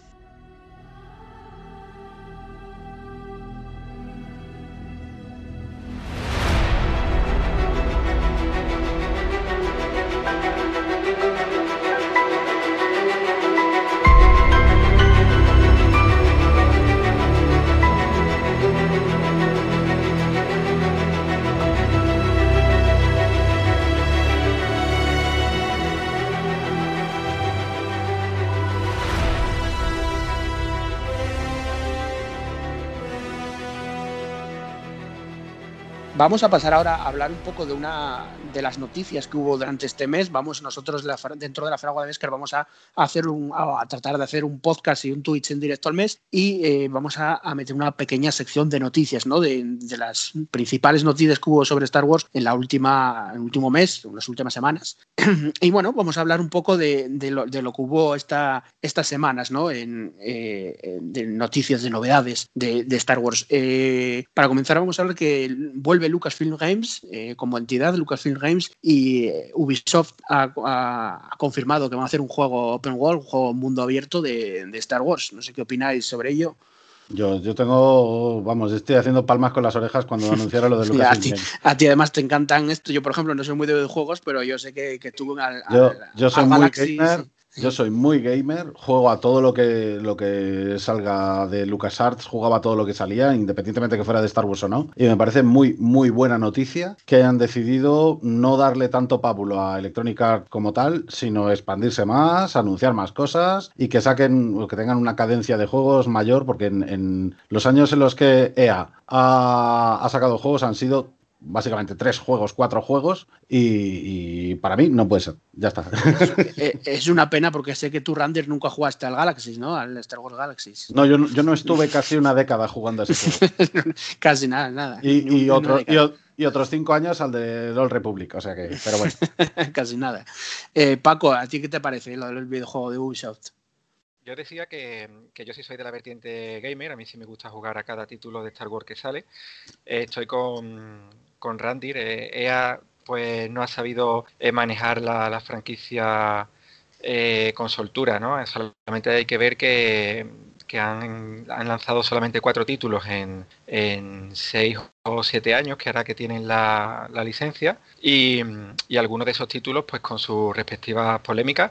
Eh, yo he disfrutado mucho de todos los juegos que, ha hecho EA, la verdad, eh, pero me alegro de que, eh, de que ya no exista esa exclusividad y que ahora mismo cualquier desarrollador de videojuegos pues pueda en un momento dado tomarla, obtener los permisos, digamos, de, de, Lucasfilm, pues para hacer su propio juego de, Star Wars, porque entiendo, entiendo que por fin vamos a tener más títulos en el mercado. Es que además ahora se abre un abanico de posibilidades para que dejen de hacer juegos típicos o sea, y, vuelvan un poco a lo de antes. Es decir, yo quiero un real-time strategy, yo quiero un juego de naves, un poco mm. más, un poco más arcade, a lo mejor como era Rogue Squadron, en vez de ser tan como el x bueno, eh, quiero más eh, tipos de cosas. Está claro que ahí tienen la, vamos, lo que es Lucasfilm Games ahora tiene una estrategia de para lanzar muchos de videojuegos. Se lanzará un calendario seguramente o parecido para los próximos años de videojuegos.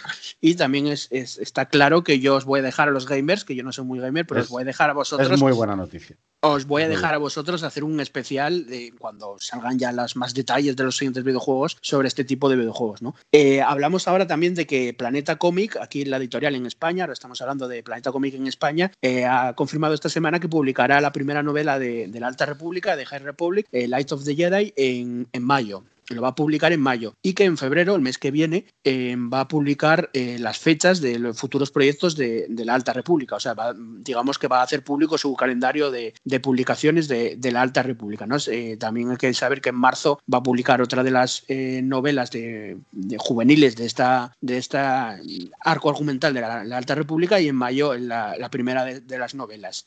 bueno, yo creo que es una buena noticia. Hablamos en el Twitch en directo en el primer tweet que hicimos en directo hablamos de este tema, de la Alta República, y de hecho fue hace unos días, y estamos esperando a ver cuándo Planeta Comic lo, lo sacaba, y ya lo sacó en España, o sea, ya lo ha, ya lo ha anunciado, y eh, creo que es una buena noticia para todos. Planeta Comic Planeta Comic tiene que ponerse mucho las pilas porque tiene muchas cosas por ahí que, que sí, todavía han sacado. sí, no solo tiene lo, de Carlos Ren, el lanzamiento de, Rise of the Carlos Ren, el, tomo de cómic es muy importante para la trama, también tampoco ha salido. Y bueno, muchas novelas como las dejan Solo y cosas así, eso, todo eso tienen que, tienen que darse caña. Sí, de todas formas, las novelas de Han Solo ya os digo yo que no, no. yo las, compré a México, pero no, no o sea, es que, bueno, yo los digo, no, eh, Planeta Comic lo confirmó hace unos, hace unos meses que se lo preguntó y, dijo que, como no fue comercialmente muy, muy, muy buena, digamos, no salió muy bien económicamente, ellos no iban a, editar nada de, la, de Han Solo. Ahora, por ahora. Luego igual te sale una serie de Han Solo, ¿sabes? De una serie de, de basada en un spin-off o como se igual spin-off y se vuelve a poner de moda y, y entonces salen, ¿no? Pero bueno, de momento no, ya dijeron que no van a salir. De todas formas, Planeta Comic el, esfuerzo que hace. Es verdad que eh, en España se editan muchas más novelas que en muchos de estos países, eh, pero claro, nunca llegas al nivel de Estados Unidos ni te acercas, eso es claro. Pero bueno, eh, aún así es una buenísima noticia que vamos a tener en, poquito tiempo. Yo la esperaba más bien para verano. Sí, sí, la verdad. sí. Y, es pronto, ¿no? Una pregunta, vosotros seguro que lo tenéis más fresco. la última parte de la trilogía de Throne, ¿qué fecha de lanzamiento tenía? Aquí en eh, España. Ya, salió, ya, salió, ya salió. ah, la, el tema trilogía. De la, nueva trilogía. De la nueva, dices. No, no, no, no, no. De la, de la primera trilogía. De la primera que son último, Ya, ya están. sí, sí, ya, están. Ya, ya, ya, lo eh, puedes comprar, sí, en, la última parte. Vale, eh, vale pasamos a más noticias que hay. El rodaje de Andor se, se está llevando a cabo en Inglaterra y se, con el, confinamiento de Inglaterra a causa de la COVID-19 eh, se había parado, o no se dice oficialmente, pero bueno, eso se rumoreó que se había parado y ahora eh, ha continuado a partir de la semana que viene, lleva cuatro o cinco días que ha continuado y también se dice que aparte de los estudios, los famosos estudios Pinewood, donde se está filmando la serie, eh, han rodado en un set aparte, también en Reino Unido, que es gigantesco. Salen unas fotos, de hecho salieron hoy, o esta mm. mañana o anoche, salieron, salieron unas fotos de un set gigantesco donde se está rodando la serie que no sé qué presupuesto que tiene, pero como ya hablamos en el Twitch, Randy y yo, es eh, elevado. Porque eso, te iba a decir, eso te iba a decir que, tiene una pinta que, se están dejando ahí la pasta a lo bestia, ¿eh? o sea que están apostando muy fuerte por la de Solo con, solo con ver el set de rodaje eh, es mayor que cualquier, cualquier set de, de, Mandalorian, por ejemplo, y es totalmente cinematográfico, quiero decir, es un set de rodaje mm, pues como si fuera una película de Marvel o una de Star Wars. Entonces, por eso digo yo que no sé qué cifras barajan, pero igual es una serie perfectamente de 200 millones, 250 millones, ¿eh? No, no exagerar. Vale. Eh, ¿Qué más noticias? Eh, Kevin Kainer eh, va a componer la banda sonora de, Bad Batch, la serie de animación, y Kevin Kainer es el compositor de la banda sonora de Clone Wars. poco que decir tengo personalmente, bueno, la, banda sonora de Clone Wars está bien, pero nunca tampoco, la verdad, nunca me puse la banda sonora de, Clone Wars sola. yo, sí que la he escuchado en Spotify y tiene, tiene muy buenos temas. Sí, O sea, tiene cosas muy, muy, muy curradas. O sea, que yo, para mí es muy buena noticia. No, no, perfecto, la verdad. Yo la verdad es que nunca me paré a ello, pero lo que veo al ver la serie de Clone Wars eh, me gustó. No, te voy, a engañar, no, no tiene temas tan icónicos como, como John Williams, pero, pero es muy buen compositor en ese sentido y, a mí me parece muy buena noticia también que, se encargue él. Sí, además es lógico, o sea, quiero decir, se encaja perfectamente. Eh, luego Liam Neeson también ha, mencionado que, bueno, de hecho salió en el, en el show de James Corden y, mostró su sable láser de, que, con el que rodó el episodio 1, el sable láser de Qui-Gon Jinn, lo mostró y bueno, habló un poco y él dijo que le encantaría participar en la serie de Obi-Wan y bueno, y ahora están los rumores de que si vuelve o no, sería totalmente también lógico, encaja perfectamente que salga sí, con Jin. Y, y, de hecho es lo que dice Paco, es que además yo creo que también va, yo creo que va a aparecer. Quiero decir, no sé en qué medida, seguramente, seguramente poco tiempo, no lo creo que sea muy, hay un personaje recurrente ni nada, pero yo creo que va a aparecer. De hecho, eh, todas estas noticias vienen aparte del show de James eh, Corden donde apareció, cuando Liam Neeson ha dicho también hace unos días de que va a dejarla, porque ya tiene una edad, eh, va a dejar las películas de acción, todas estas películas sí. de acción que está haciendo, mm, creo, no sé si rodó la última hora o la roda este año, las dos últimas o la última, y luego dijo que ya no va a hacer más, más películas de acción porque, bueno, sí. porque ya cansó, como es lógico. Sí, porque, porque está cansado, decía. Sí. Yo, yo creo que, que, con Liam Neeson tengo sentimientos encontrados, porque según tenía entendido, a lo mejor me equivoco, ¿eh? pero según tenía entendido, acabó muy harto del episodio 1 y dijo que no quería volver a aparecer en ninguna producción sí. de Star Wars nunca más. En su día, sí, pero. Y, claro. y, llegó un momento, bueno, claro, a ver, también es lógico, ¿eh? que, que cambie de opinión en el sentido de que ha visto que, que ahora vuelve a estar en auge y ha visto que, que tienen muy buenos directores, que tienen muy buenas ideas y, y, de hecho él colaboró con Clone Wars poniendo la voz a Qui-Gon Jinn en los episodios de Mortis. Es verdad, es verdad. Así que. No, yo, yo, lo veo muy fácil. Ojalá, oja, ojalá que hicieran una serie de Qui-Gon. A mí Qui-Gon es, es, uno de mis personajes favoritos desde que lo conocí. O sea, me pareció uno de los mejores maestros Jedi de la Orden. Y, y vamos, Hombre, yo estaría encantado serie... de que hicieran hasta una serie de Qui-Gon. Sí, no, no, yo estaría encantado, pero bueno, ahí así que no lo dudo. No. Ahí sí que lo dudo mucho. No, pero, pero, pero bueno, sí que es factible que salga al lado Obi-Wan y, sí, sí, sí, si sí, sale. Yo creo que ahí, ahí, ahí, lo tienen a huevo, ¿no? Yo creo que si en algún momento dado él puede, puede volver a aparecer eh, digamos, en, en, carne y hueso, ¿no? Por así decirlo, no solamente prestando su voz, eh, tendría que ser ahí en la serie de, de Obi-Wan, ¿no? Que tuviera alguna, algunas escenas eh, en las que se apareciera ante, ante su antiguo Padawan y tuvieran algún tipo de, de conversación. Yo creo que sería, sin duda, el producto ideal. De hecho, en, en, el episodio 3 hablaron para que apareciera hablando con Yoda en la, en la parte final. De hecho, está en la novelización. Es, es Qui-Gon precisamente el que le enseña a Yoda o, o el que le dice cómo entrenar para, para ser sí. uno con la fuerza. Sí, por eso y, es necesario en la historia prácticamente. Y, Entonces, sí, sí, de hecho, él, yo no sé si en aquella época esto es así, pero había dos versiones de la historia y es una de ellas es que él eh, se había negado completamente a, a, aparecer y la otra versión es que tenía problemas de rodaje con otras producciones y no pudo. Bueno, eso, eso es muy típico. Bueno, las, son las dos versiones de, de cualquier noticia sí. de Hollywood. Son las, siempre, son las siempre. leyendas urbanas ya. Sí, siempre. Bueno, él llegó, él llegó a grabar eh, una eh, líneas, ¿no? Para, para el final de, del ascenso de Skywalker. Sí. Sí, sí, exclusivamente. Sí, colaboró, colaboró al final con las voces de los Jedi, sí. Exactamente. Sí, eh, el, aquí, en España, aquí en España, el actor de doblaje de Liam Neeson es el mismo que el de Luke Skywalker. Sí. Y el actor de doblaje para Luke tuvo que poner una voz un poco más forzada y sobre todo especialmente en esa escena final de, de Rey que, que, tuvieron que poner nah, las, las dos voces. A mí los doblajes en España hay dobladores muy buenos, pero chicos, yo os recomiendo a todos verlo en versión original, por si acaso, porque luego pasan estas cosas, pero bueno. Bueno, yo, eh, yo soy fan del doblaje y, y, la verdad es que el hombre lo resolvió perfectamente pa, para mi gusto. sí, bueno. no, porque luego, luego, hay actores de doblaje muy buenos, eso es verdad. Eh, bueno, la siguiente noticia también viene, tiene que ver con una serie de Star Wars y es que la serie de Ahsoka se ha confirmado, confirmado, no hay nada confirmado, son rumores todo, pero han dicho de que la serie de Ahsoka iba, va a ser eh, lo que es la cancelada secuela de Rebels de animación. Se iba a hacer la serie de animación de Rebels, la secuela, que además se rumoró durante años y todos creíamos que se iba a anunciar, y finalmente decidieron eh, que la serie de la secuela de Rebels de animación se, sea la serie live action de Ahsoka. O sea, bueno, ahora mismo va, se, se, convirtió. Esto va un poco en línea de lo que hablamos también en el Twitch, que, que, comentábamos, o en el Twitch o en el primer podcast, no recuerdo ya, que, que, comentábamos de qué podía ir, sí, en el Twitch creo que fue, y, y tiene toda, toda la lógica. Quiero decir, Dave Filoni había claro. expresado que, no, no de forma canónica, no de forma oficial, pero sí que había expresado que el final de Rebels era posterior a su aparición en, en sí. The Mandalorian, y entonces tiene todo el sentido, además, con, con la frase que dice de Mandalorian, de que está buscando al gran almirante Thrawn,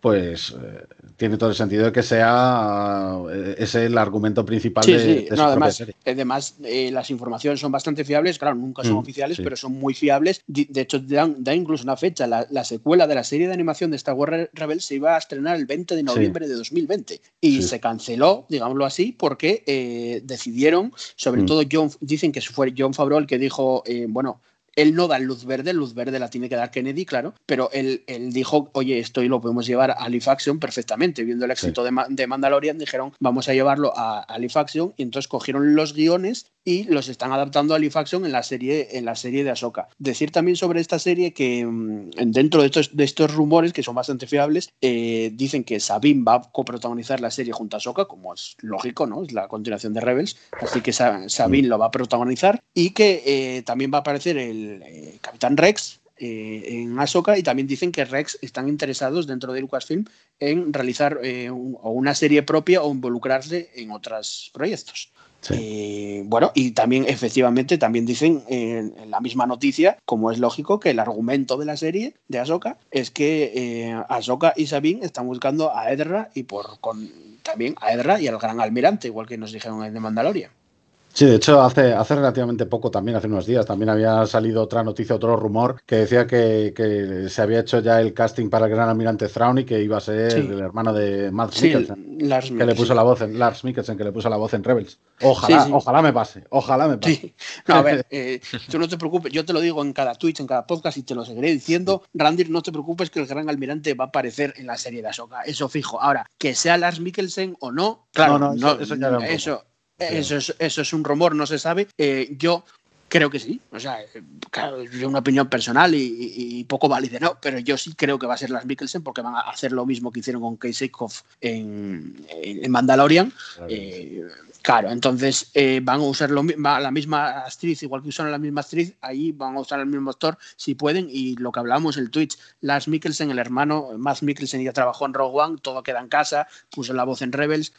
Eh, es muy, muy fácil que, que el gran almirante sea el, el propio Lars Mikkelsen en, en la serie de Ahsoka. Eso, vamos. Sí, de, hecho, y por, y por poner si- simplemente un punto final ya a esto, tiene mucha lógica además que aprovechen esta época entre, entre guerras, por así decir, entre Mm. trilogías, para, para darle más contexto y es perfectamente plausible que, que el Gran Almirante vuelva a lo grande y también se vaya a lo grande. O sea que esperemos Sí. que, que cumpla. Sí, sí, perfectamente. Bueno, acabando este bloque de, noticias, fueron un poco las noticias de estas semanas o del último mes, eh, vamos a empezar con el bloque de las secuelas, ¿no? Las, las, las temidas secuelas, las odiadas secuelas, las adoradas secuelas. Vamos a hablar de las del episodio 7, 8 y 9. Eh, decir que el episodio 7 se estrenó en, en 2015 y se estrenó 10 años después de la última película, ¿no? De, de, de La venganza de los Sith en 2005. Eh, lo digo un poco por, por también esto de las ventanas temporales porque depende también del hype, ¿no? El episodio 7 yo, evidentemente, también con un hype tremendo por parte de los fans y de los no fans también, porque al final se anunciaba bombo y platino una nueva película de Star Wars después de una década y, y- bueno, y tiene mucho impacto cultural,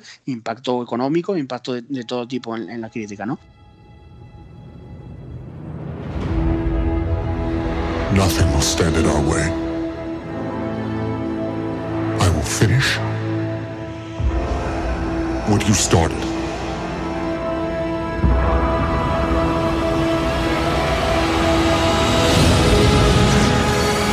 There are stories about what happened. It's true. All of it.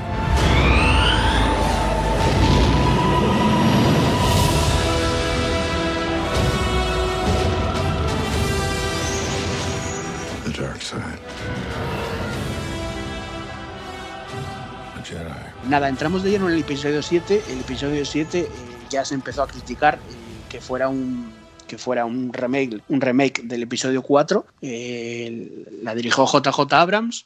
No sé, a mí el episodio 7 me gusta, es, es la película que creo que menos me gusta de las secuelas. Personalmente, eh, no voy a negar, eh, yo llamarlo remake del episodio 4 no me gusta porque no creo, no creo que sea bien dicho, no creo que sea un remake, pero Para mí no lo es. Para no, mí no, no lo es. no, Quiero no, decir, para, para mí tiene una, una, una estructura común y muy parecida, que es también un poco lo que cabía esperar, yo creo, pero, pero para mí no lo es. Los personajes son completamente diferentes. O sea, por lo menos Sí. es, es mi opinión. Sí, sí, a ver, eh, es innegable, yo creo, que, que, que, bebe, que bebe mucho de la, del episodio Sí, 4. sí, es innegable, exacto. quiero decir, hay muchas eh, eh, tramas y tal, pero no puedes llamarlo un remake, porque es que yo, yo no puedo llamar un remake porque yo cuando se hace un remake, el remake se hace pues igual que todas las tramas del, que de la película original y no es lo mismo. Entonces, eh, no lo puedo llamar remake. Lo que sí le podría llamar es reboot como se dice en Hollywood. Quisieron darle un poco Bueno. eh, un nuevo inicio a Star Wars bebiendo del episodio 4. Eh, eso es verdad. Yo creo que podía ser un poco más original en algunos sentidos, sí. Pero es que luego vamos a entrar en la polémica y esto es muy jodido de hacer en, en el tiempo que tenemos, muy jodido. Pero es que es verdad. O sea, si te dan algo original, lo criticas incluso más que si te dan algo que tú llamas un remake. Vamos a ver, entonces, ¿en qué quedamos? ¿Qué, qué qué queremos? ¿El- ¿Un remake del episodio 4, como mucha gente dice que lo es, o, o algo tan original como el episodio 8? Es que vamos a ver qué queremos. El episodio 7, para mí, eh, aparte de no ser un remake, yo sí que lo podría llamar reboot hasta un punto. Tampoco es un reboot 100%, pero sí lo podría llamar reboot. Pero, Yo creo, yo creo que realmente de lo que trata un poco es de, de enseñarnos que la historia se repite. Es decir, que han pasado 30 años Sí. y, que, y que estamos otra vez en la misma situación que estuvimos precisamente 30 años antes. Es decir, hay nuevos héroes, hay nuevos personajes que, que para mí son igual de icónicos que, que los antiguos Sí. y, y- y se ven otra vez metidos en las mismas los mismos tipos de situaciones sin ser exactamente iguales pero los mismos tipos de situaciones yo creo que va por ese por ese camino en la primera película Sí, puede eh, ser. De, la- de las secuelas. Es decir, está claro que en, que en Star Wars ha habido y habrá siempre superarmas. Siempre. O sea, porque eso es algo que, que ha sido muy criticado del episodio Es- 7. eh, Oh, a es ver, que de repente algo- sacan una estrella es- de la muerte 2.0.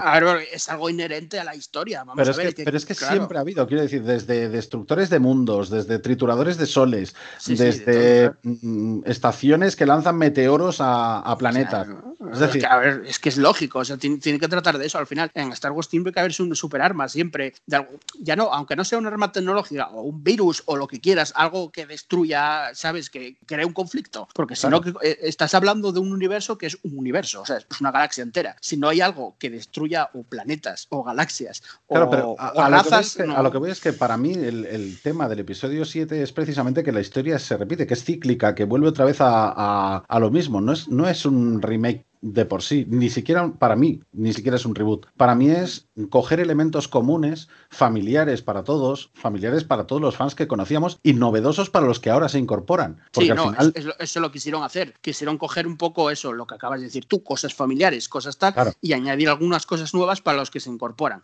Eso es verdad, sí. claro, Eh, de todas formas, eh, a mí una cosa que me gusta muchísimo del episodio 7, puede, puede que sea lo que más me gusta de la película, es la introducción de Rey, el personaje Mm. de Rey al comienzo, eh, con el mejor tema también para mí de, las, de la trilogía es, es el tema de Rey, de John Williams.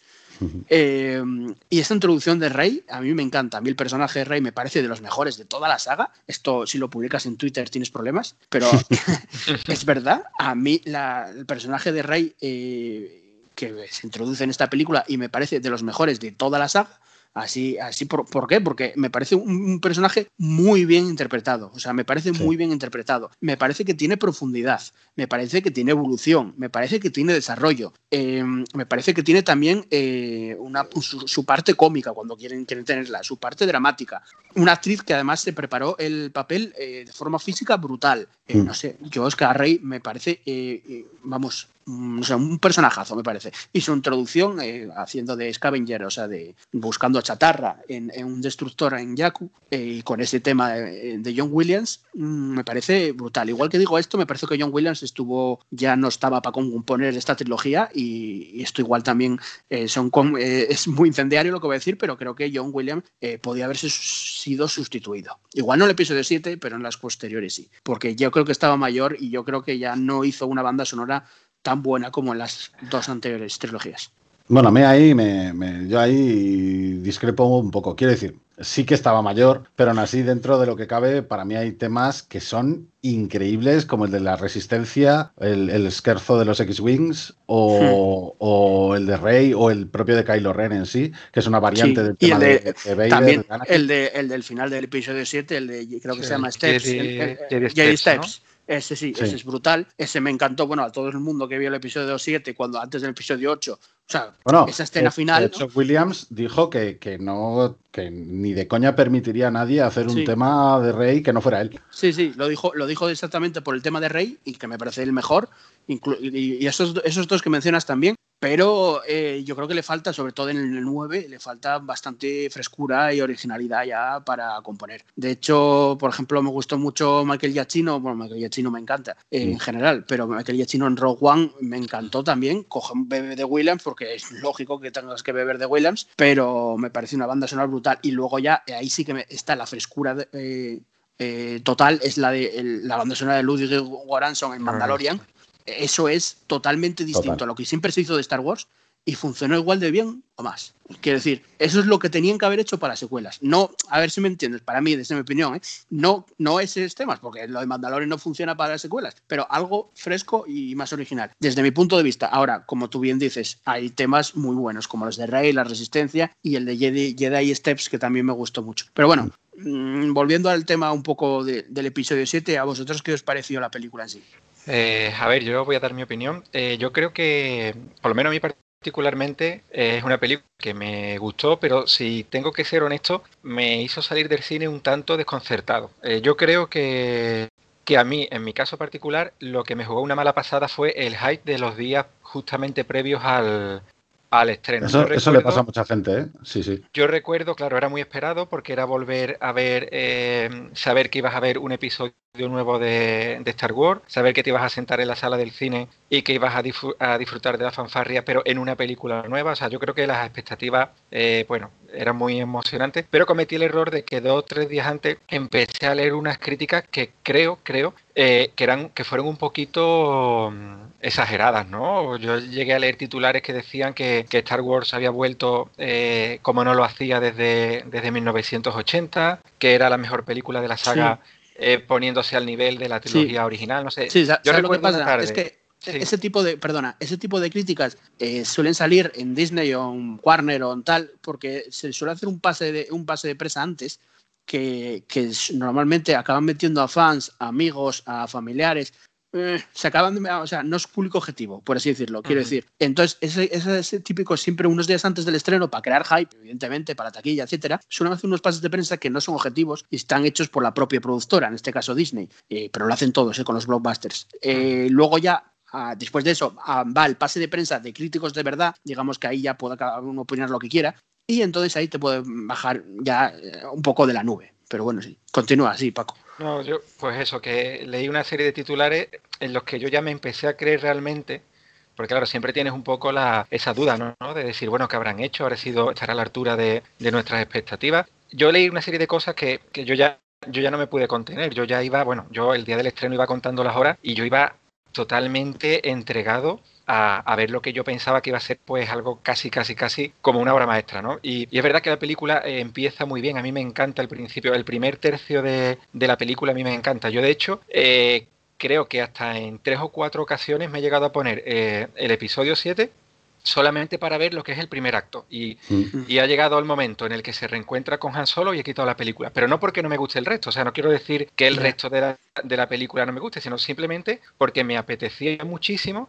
eh, ver lo que es ese, ese primer acto. A mí, a mí me encanta cómo Sí, se el primer acto es que es muy bueno, cómo se presenta Rey y cómo... Sí, sí, eh, incluso, incluso cómo arranca la película, que, que, bueno, esto no lo, no lo hemos mencionado, pero eh, el episodio 3 ya tenía un inicio de película que, que podríamos decir que está también entre los mejores arranques de, de- de un episodio. La- la ¿no? Lo- batalla lo de que- Coruscant, sí.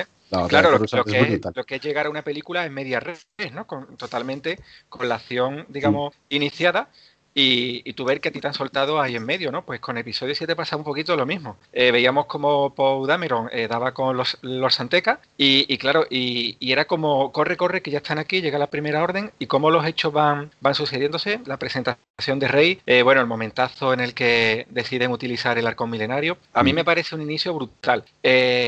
Luego, todo el resto de película me sigue pareciendo interesante, me sorprendió muchísimo la muerte de, de Han Solo, porque yo al menos... eh, o sea, tuve la suerte de que no llegué a comerme ningún, ningún spoiler sobre, sobre ese respecto. A mí me sorprendió mucho comprobar que. A, mí me pasó igual.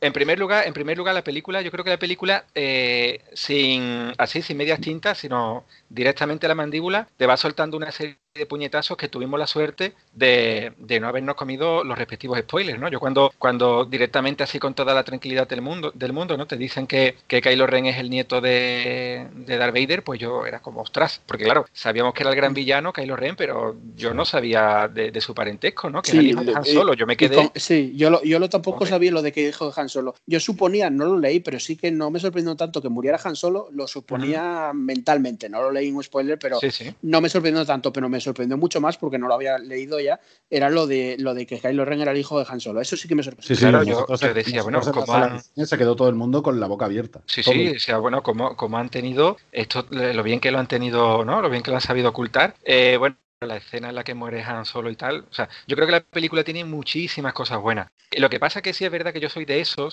que, que ese clima en la Starkiller eh, eh, pues me hizo me hizo eh, me pasa lo mismo visualizar no eh, al final la gente va a tener razón, ¿no? El tema de esto al final es un... ¿no? Volvemos a la estrella de la muerte, un remake. Sin embargo, y, ya con esto concluyo, una cosa que me ha gustado muchísimo y que de hecho me hace ver eh, ese final con otros ojos totalmente diferentes, es el que eh, se haya confirmado posteriormente el hecho de que la base Starkiller realmente sea el planeta Ilum. Eso es una cosa que, mm. que yo cuando lo leí me, me, me, encantó. O sea, me pareció fascinante. O sea, es de esas cosas, de que sea una nueva de esas cosas que confirman a posteriori y que funcionan muy bien para la cohesión de todo el universo. Sí. Claro, claro. Es que me parece una idea cojonuda. O sea, no hemos creado una nueva estrella de la muerte, ¿no? Lo que hemos hecho es ir a la fuente. O sea, en vez de, en ese, o sea, en vez de utilizar eh, cristales, eh, cristales Kyber para crear un superarma, nos vamos a ir a la fuente. Vamos a convertir eh, el propio planeta en el superarma, ¿no? Y eso, y eso me encantó. Y ahora cuando veo la base Starkiller, digo, es que esto es una idea buenísima, ahora me gusta muchísimo, por ejemplo.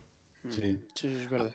A mí lo que más me gustó del episodio 7 fue, aparte de que, de que Rey me parece un personaje adorable, es decir, y además estoy totalmente en contra de la polémica esta de que es una Mary Sue, porque pues, pues, por, otros, por, motivos muy obvios que, no voy a pararme a, comentar sí, es que, es que pero, es un personaje habilidoso, ya está, es el arquetipo de personaje habilidoso. Es magnífico, sí. Y, que ha tenido una, vida muy jodida y ha tenido que buscarse las papas, y eso es, eso es algo que explican perfectamente la propia película. Y aparte, aparte de, eso, me gusta mucho también que todo, en toda la película consideran la trilogía original parte integral, fundamental de la historia galáctica. Es decir, cuando Han Solo aparece en el halcón milenario y Rey se queda con la boca abierta diciendo, tú eres Han Solo, el Han Solo que luchó con la rebelión. Hmm.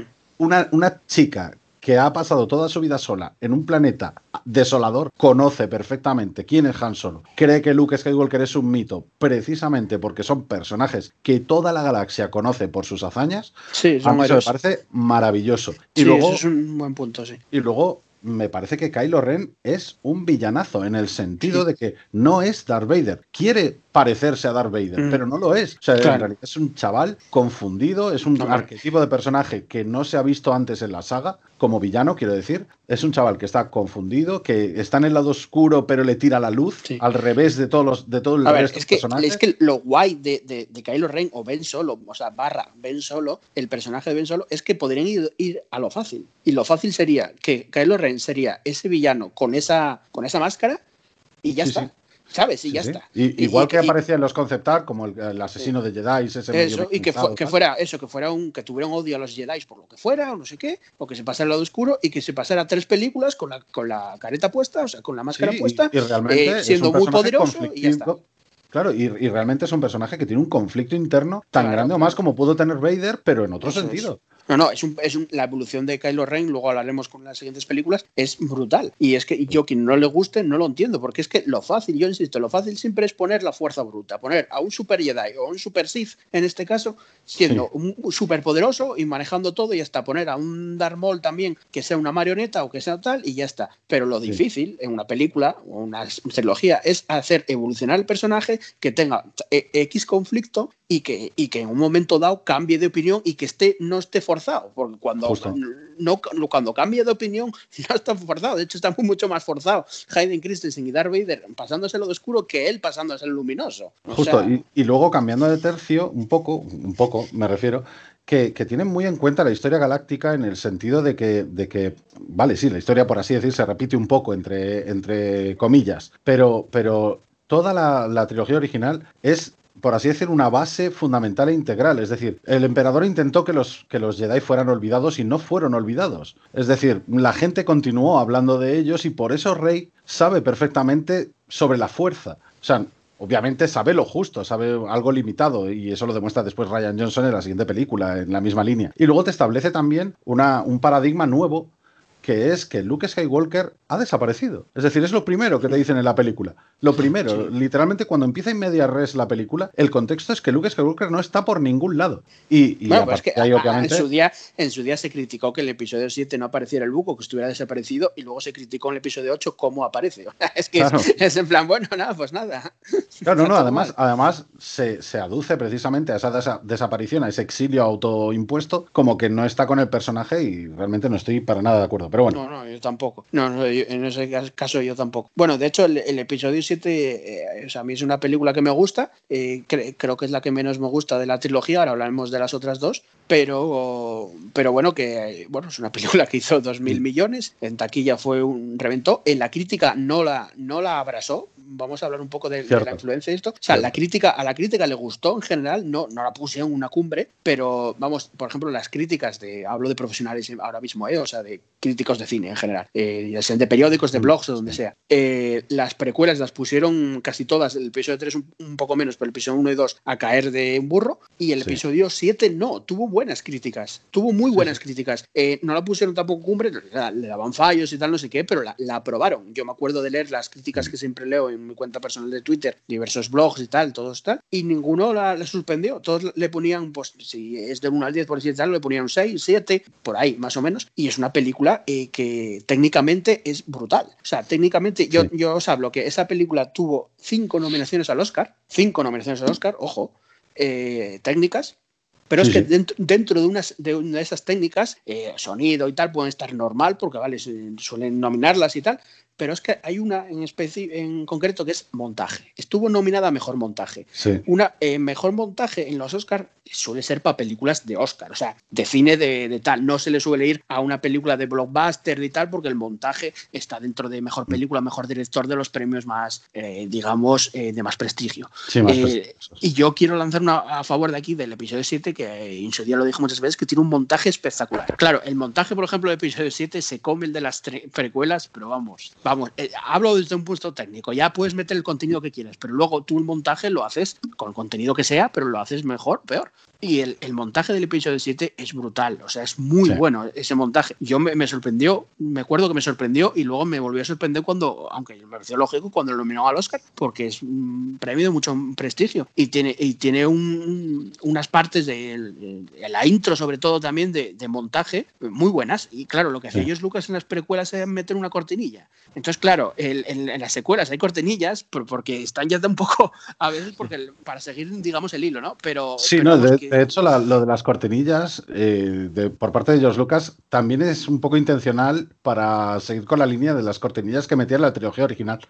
Sí, sí, sí, claro. Al final viene de eso. Pero bueno, que ya las, el montaje de una película es una cosa muy difícil de hacer para, a, gusto, o sea, para que salga bien y que evidentemente no solo son las transiciones, son, ya no son las transiciones, es que tienes, tienes que tener en cuenta muchas cosas. Tienes que seguir el ritmo y la película tiene un muy buen ritmo, eh, etcétera. Y bueno, yo solo quería decir que el montaje del episodio 7 me parece de los mejores de toda la saga, como montaje solo técnico. Luego ya, pues, gustarte más o menos. Eh, pues nada, vamos a pasar a hablar del episodio 8, que me río un poco porque no sé, si hablamos del episodio 8 podemos estar aquí un par de días hablando, 48 horas hablando sinceramente. Eh, valorar, valorar el episodio 8 eh, hoy en día es jodido de cojones. Bueno, o sea, en general, ¿no? Eh, personalmente, a mí me encanta. O sea, ya lo dije muchas veces en Twitter y a mí de las Jedi me parece, eh, eh, me gusta, es la mejor, para mí la película que más me gusta de las, de las secuelas, de la trilogía de secuelas. En Ryan Johnson me parece un director fenomenal y un guionista fenomenal.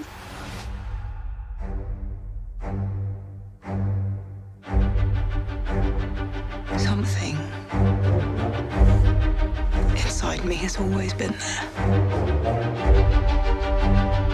But now it's awake. And I need help.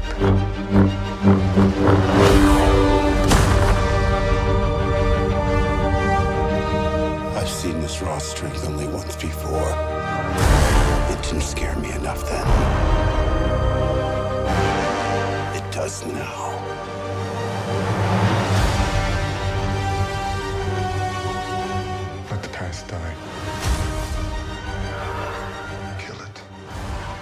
Eh, la película técnicamente, una vez más, es, es 100% eh, cojonuda. Impecable. Tien- impecable. La fotografía es eh, de las mejores de toda la saga. El guion, que a la gente, no sé qué, no sé cuánto, a mí me parece el más inteligente de toda la saga. O sea, ya es que ya voy ahí. O sea, de inteligente me parece muy inteligente. Que tiene un montón de capas que no podemos, no tenemos tiempo aquí para descifrar, pero que Randy sabe y los descifra él mismo en su cuenta de Twitter muchas veces. es brutal. Quiero decir, eh, no es solo lo que ves, es una película que un, niño de 8 años puede disfrutar muy bien, pero no va a entender en las, todas las capas que llegan a, tener. Y luego tiene eh, el personaje de Luke Skywalker va por donde nadie esperaba, las cosas como son, nadie lo esperaba, y eso me gusta. Eh, va por donde nadie lo esperaba y, lo lleva a unos caminos eh, que son brutales. O la escena de Craig, su muerte, todo, toda, toda el- ese camino que le, que le han dado. eh, Es, es- es la vuelta, es la vuelta del camino del héroe. Es, es decir, Sí. el, el camino de un héroe no termina simplemente cuando, cuando el héroe consigue su objetivo primordial. Es decir, el camino del héroe continúa toda su vida. Y esto lo decía, por ejemplo, Dave Filoni eh, al respecto del episodio 8. Esto, esto eh, lo he incluido hace relativamente poco en, el, en, en mis comentarios en Twitter, pero, pero porque recibí hace poco el libro de arte, precisamente, de Phil Shostak. Y, y en el libro de arte especifican que Dave Filoni también participó en las secuelas eh, Sí. a, un nivel, a un nivel creativo, es decir, Creativo, nivel claro. de, de construir toda la historia. Y, y lo compara un poco con Frodo, del Señor de los Anillos, en el sentido de que, de que Frodo realmente recibe una herida que nunca se cura con el anillo, y no, y, y- y no solamente cuando recibe el anillo, sino además todo su viaje para él es una herida que nunca acaba de cicatrizar. Y, y por parte de Luke, el, el peso de esa leyenda, de ese, de ese eh, cargo, por así decir, tan importante como ser el último de los Jedi, para mí en esa película precisamente además con el título nos lo dicen. Es decir, los últimos Jedi aquí fue los últimos Jedi, pero realmente eh, la intención era ser el último Jedi. En, lo, declaró el propio Ryan Johnson, que para él era en singular. Entonces, eh, para mí ese peso en sí, ese peso específico del propio personaje de Luke, me parece increíble cómo lo han desarrollado ahí. Luego la película para mí tiene cosas buenas, cosas malas. Para mí, por ejemplo, la, la trama de Canto Bight está muy bien narrada porque está muy bien explicada, pero me parece que... que Sí, a nivel de guion sobra, poco- sobra, o sea. Sí, para mí ralentiza un poco todo, todo Sí. el resto de temas realmente Sí. de, de la película. De hecho, la Pero- película dura dos horas y media, o sea, es de las más Sí. largas, y, y- y te puedes haber ahorrado esa trama, ya no toda la trama entera, pero por lo menos lo que dices tú, ralentiza la película y Sí, igual. pero si quiero lo decir, pa- hubieras para, mí, para mí realmente lo, lo más, mm, entre comillas, lo más, mm, lo peor, por así decir, si tengo que sacarle un- una pega, es como encuentran a DJ, al personaje de Benicio del Toro, porque al final eh, es algo un poco, va, pues ha sido la fuerza, ¿sabes? O sea. Y van a por uno, encuentran a otro que les vale y venga, para adentro. A ver, evidentemente la película no es perfecta. A mí No, me no, encanta, me encanta porque sus puntos fuertes, que es lo que estamos mencionando, sobre todo Luke Skywalker, que es lo que igual odia más la gente, para mí esos sus puntos fuertes me parecen brutales. Es algo que nunca se vio en, en Star Wars y que funciona muy bien. Y es una evolución de Star Wars. Es la primera película que evoluciona Star Wars eh, de una manera mm, muy clara, ¿no? Como más evoluciona, como más. Sí, porque Luke- sí, es que al final Han, por ejemplo, en el episodio este siete sigue siendo Han. Quiero decir, es el mismo Sí, sí, sí, personaje claro. Con, con cierta, con cierto trasfondo familiar, pero es el mismo personaje. Leia realmente en esa película, la- en la 7, también es la misma y en el episodio 8 más o menos también, más o menos, salvando las distancias. Pero Luke es el que más desarrollo tiene, en el sentido Sí. de que es un, es un tío que, que, el- que su propio legado, su propia leyenda, su propio, su propio peso como, como personaje fundamental de la trilogía original le ha marcado. Y, y- y yo agradezco que hayan hecho algo así, Sí, sí, en lugar de que simplemente, tío, saliera Yo- yo ahí con su sable. eh, Yo lo agradecí muchísimo. Muchísimo. ¿eh? Y además, eh, hablábamos en el Twitch que incluso el Luke Skywalker que vimos en el último episodio de Mandalorian eh, avanza en ese círculo. Quiero decir, era un look, lo hablábamos en, ese Twitch, que el look que vemos en el, en, de Mandalorian es un look un poco engreído, o como así decirlo, que, que, se, que se, cree muy poderoso y que sabe que es muy poderoso y que él puede adiestrar, digamos, entrenar a Grogu. Ahsoka no, Ahsoka en ese momento, como tú bien decías en el Twitch, Ahsoka lo rechazó porque creía que, veía algo que no, que no, que no podía entrenar a Grogu. pero Luke, ahí peca precisamente de la propia inocencia que, tiene inicialmente. Es decir, él cree que como ya es un Jedi y ya ha investigado y ya tal, ya puede hacerse cargo. Entonces, eh, eso después denota todavía una tragedia mayor. Claro, pero ¿sabes lo que pasa? Que mucha gente, eh, claro, a ver, cuando encuentras una película, a mí me pasa mucho también, y no voy a ponerme a hablar de ello, pero me pasa mucho con Prometheus. Prometheus es una, la, película de Alien, la precuela de Alien, me parece una película eh, fantástica, muy buena, que también tiene varias capas, que igual la gente no llega a entender o no le gusta, y entonces por eso no les gusta la película en sí. Con, con The Last Jedi, con el episodio 8 pasa lo mismo. Igual parece que, claro, querían, a ver, está claro, la gente que quería ver en el episodio 8 quería ver un look súper poderoso, quería ver el look de Mandalorian, quería ver un ah, look súper poderoso. Al final lo vimos, quiero decir, al final hace una claro, que no habíamos visto pero nunca para, para, esos, para, esa gente que no, para esa gente que no le gustó, no, porque para esa gente que no le gustó, lo, que querían era que Luke, eh, aunque esté usando un poder de la fuerza que nunca vimos súper brutal, que es, bueno, cuando se proyecta en Crate y, luego muere de una forma maravillosa para mí, pero bueno, eh, lo que quería ver no es que se proyectase, querían que cuando llegase ahí cogiera y, con la fuerza, por decirte algo, destruyera los ATMT esos, ¿sabes? Sí. y que arrasara con todo y que fuera el puto amo, de una manera muy literal. Y, y en verdad lo que no ven, para mí personalmente, lo que yo pienso es que sí lo es el puto amo, sí lo hizo, pero de una, manera, de una manera mucho más sutil y en verdad mucho más poderosa. Pero es que es más, es decir, en el episodio 7 se nos proponía esto, se nos proponía que Luke dejaba la galaxia y en el episodio 8 siguen en esa misma línea, es decir, no, ahí no hay ninguna contradicción, al contrario. O sea, Luke tiene un motivo muy grande para dejar precisamente y para abandonar el protagonismo galáctico que todo el mundo le da y es que es una persona, es un ser humano y es un, tío que, tiene sus traumas. Es que su desarrollo a mí, además con el tiempo, yo siempre dije, yo vi la primera vez el, episodio 8 y me chocó mucho. Yo lo entiendo, o sea, quiero decir, eh, que quedas un poco soqueado porque es algo diferente y me chocó. Eh, no salí diciendo va mierda película ni nada, pero salí, eh, ostras, no sé qué. Y al otro día, no, al otro día no, al, nada, vi dos sesiones seguidas. A las, por la noche ese día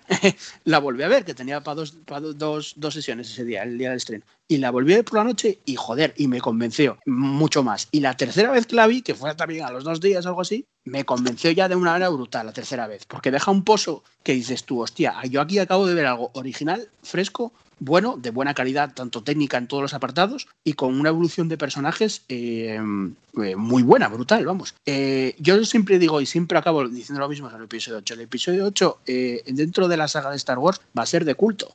O sea, va a ser de culto, o sea, va a ser una película de culto, va a ser una película que se referencie dentro de 20, 30 años, como el episodio 8, algo fresco, original, divertido, algo que, que de verdad importe, no más de lo mismo. Por ejemplo, a mí el episodio 9 me gusta, pero sé que el episodio 9 no va a ser de culto, porque el episodio 9 te da mucho más de, luego hablaremos de ella, pero mucho más, eh, eh, mucho más fanservice y mucho más de lo que quiere en general la gente. Y el episodio 8 eh, hizo lo que lo que quería, hacerlo original y fresca y divertida, y, el, y la propia Kennedy, dijo Kathleen Kennedy, dijo que el episodio 8, trabajar con Ryan Johnson le encantaba, le dio una trilogía que ya sabremos eh, si la acaban haciendo o no, pero le dio una trilogía por algo. O sea, vamos a ver, porque saben que, hmm. a ver, es, un tío que, el año pasado ganó un Oscar a mejor guion, a mejor guionista. O sea, pues de verdad creéis que, o sea, vale que mucha gente me dice, no, no, que a mí me da igual que tenga cinco Oscars como guionista. A ver, si le da un Oscar es porque el tío, bueno, además la película que leí, Nice Out, que es buenísima el guion, o sea, le dio un Oscar. Claro, le dieron un, un Oscar a mejor guion porque el guion es cojonudo, pero el guion del episodio 8 dentro de Star Wars también es cojonudo.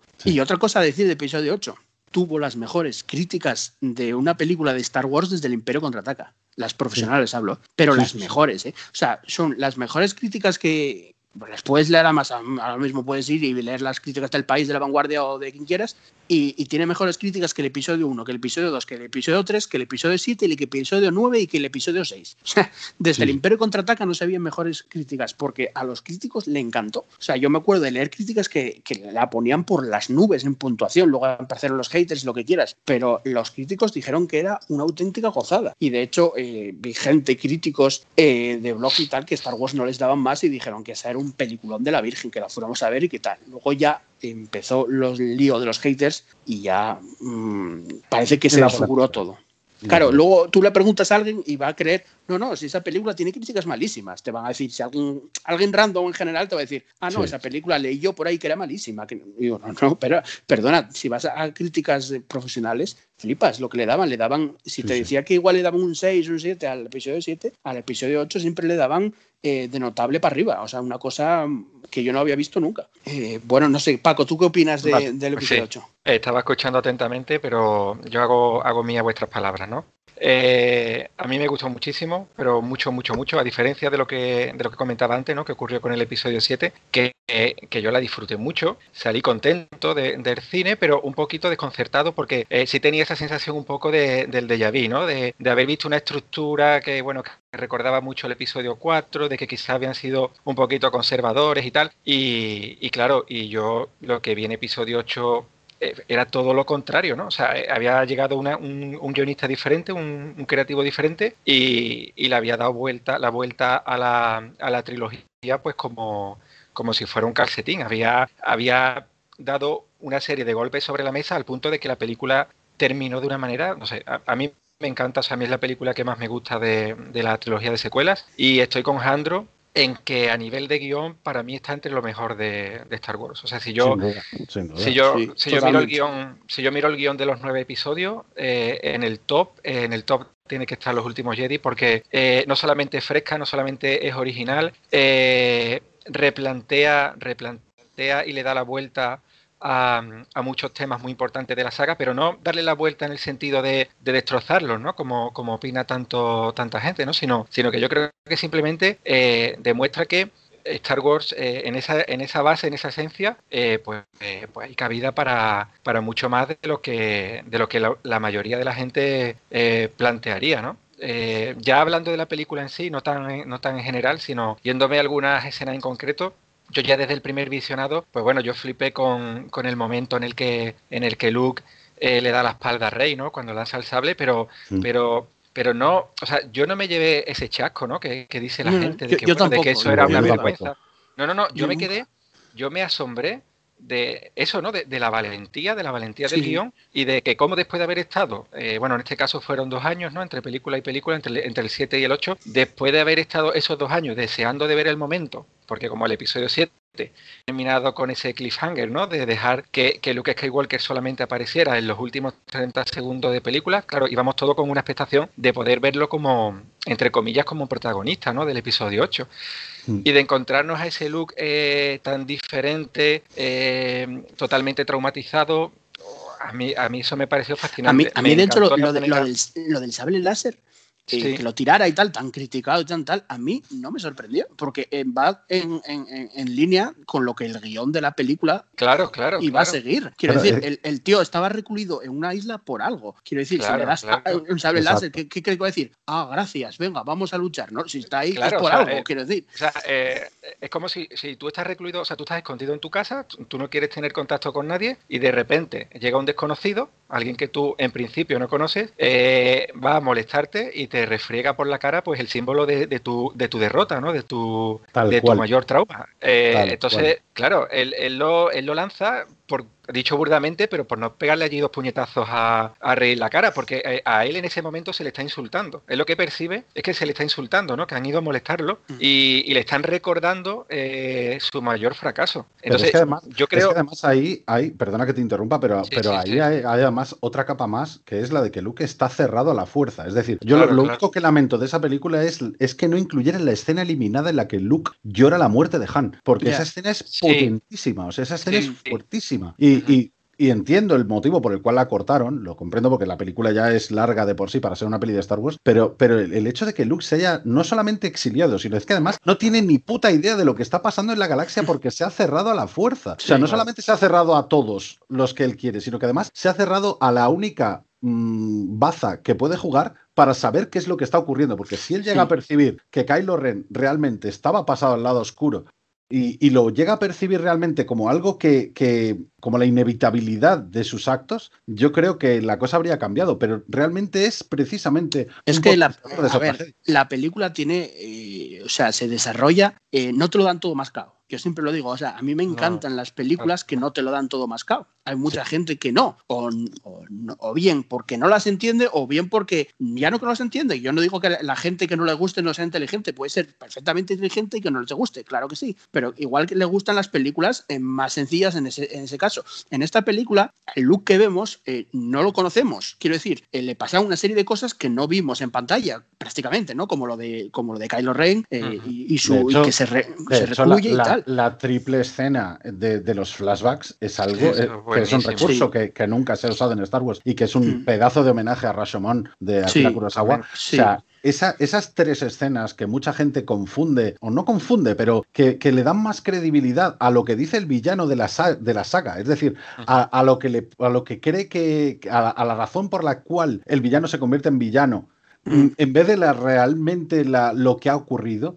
Eh, es, es tremenda. O sea, esa- esas tres escenas para Pero, mí son Eh, increíbles. Es que está claro, o sea, la película no te la dan mascada, sobre todo en ese. Igual te dan mascado, porque claro, es una película, es un blockbuster y tienen que dar para todos los. eh, tiene que dar un target para todas las edades. Te dan mascado, por ejemplo, la trama que hablábamos antes, la de DJ, la de que vas a, Canto Bay, todo eso es una trama normal, lógica de Star Wars que no hay nada que entender, básicamente. Pasan las cosas y tal, pero la de Luke no te la dan mascada, te dan un look que le sucedieron mm, cosas que no vemos en pantalla o solo la vemos en esos flashbacks y que, la, y que, le, y que entonces, claro, y encima está eh, la cosa de que la gente pensaba que íbamos a ver un look totalmente distinto y luego está el tema que tampoco vamos a entrar en ello de que la gente quiere ver solo lo que ellos quieren, o sea, lo que ellos piensan. Y evidentemente tú vas a ver una película, yo cuando voy a ver una película me da igual de Sí. qué, espero que me El- sorprenda el- en, el- en cierta parte y, y que pase lo que pase, lo que quiera el director o los creativos, ¿no? Lo La quiera. cuestión Yo- en ese sentido, la cuestión en ese sentido es esa, es decir, el fan, como fan en sí, es decir, como fanático de algo, tú esperas que te den algo que te guste, lo esperas. Pero yo como fanático también espero que me den algo que me sorprenda y que me deje con la boca abierta. Y Lucasfilm saben perfectamente lo que hacen. Es decir, el proceso creativo de una película, de, de una trilogía, de hecho. eh, Y esto pasa en la trilogía original y esto pasa en la trilogía de precuelas también, aunque a Ah, es en importante, medida. solo un segundo, pero decir, es importante lo que acabas de decir en la trilogía original también, porque claro, sí. la gente cree que la trilogía original, que como está en un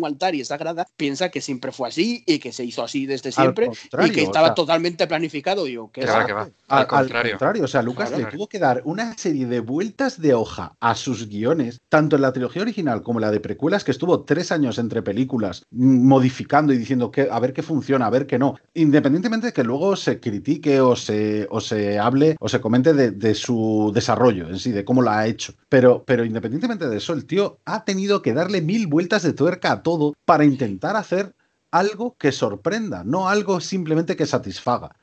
Bueno, Y bien, lo esto sabe, es lo que ha lo hecho sabe. Bien lo sabe Paco, que escribió el libro de la creación de la trilogía original, claro. que, que claro, que evidentemente la trilogía original nunca fue en plan A. Empezamos en el episodio 4, que de aquella no era evidentemente en el 4, y luego en el 6 pasa esto y salen los No, no, Ewoks y Darth Vader, no sé qué. No, vamos Sí, a ver, además no. el, el ejemplo más claro, o sea, eh, cuando, sobre todo a raíz del libro, ¿no? Alguna vez que, que me llamaron para dar alguna, alguna charla y tal, alguna presentación del libro y tal, eh, el ejemplo más claro es cuando, cuando George Lucas termina el episodio 4, que ese hombre está reventado físicamente, ya sabéis que tuvo problemas de salud y, estuvo eh, bajo, bajo un estrés enorme. Ese hombre se va de vacaciones porque, porque es lo que tocaba, porque se había llevado un, un tiempo eh, sufriendo muchísimo para poder terminar esa película. Y cuando ese hombre está de vacaciones, como mientras tanto la película está reventando la taquilla, pues a ese hombre en plenas vacaciones lo llaman desde, desde la Fox para decirle, eh, tenemos que ir pensando ya en, en la secuela, en una secuela. Sí. Y George Lucas no sabe si va a ser la secuela. O sea, él se plantea si realmente meterse en, en el ajo o no. Porque claro, como lo ha pasado tan mal, él en Sí, ese sí. momento de, de lo último de lo que quiero ir a hablar es de Star Wars. Y él, y él tiene ahí unos días, eh, dura- mientras terminaba la- las vacaciones, él se llega a plantear si eh, rechazar la propuesta o continuar o aprovechar la, oportunidad y seguir continuando su, historia. Pero lo que quiero decir que si, que si todo hubiese estado tan claro, todos los guiones tan terminados, todo tan matizado como la gente piensa, pues ese hombre hubiera dicho, bueno, sin problema que aquí lo tengo. No, no, ese hombre tuvo que buscarse a, a guionista, bueno, de hecho una guionista que, falleció, para que eh, fuera eh, dándole forma a las ideas que él tenía, pero ningún guion está escrito eh, totalmente antes de que realmente se sepa, eh, bueno, pues la viabilidad que va a tener una saga.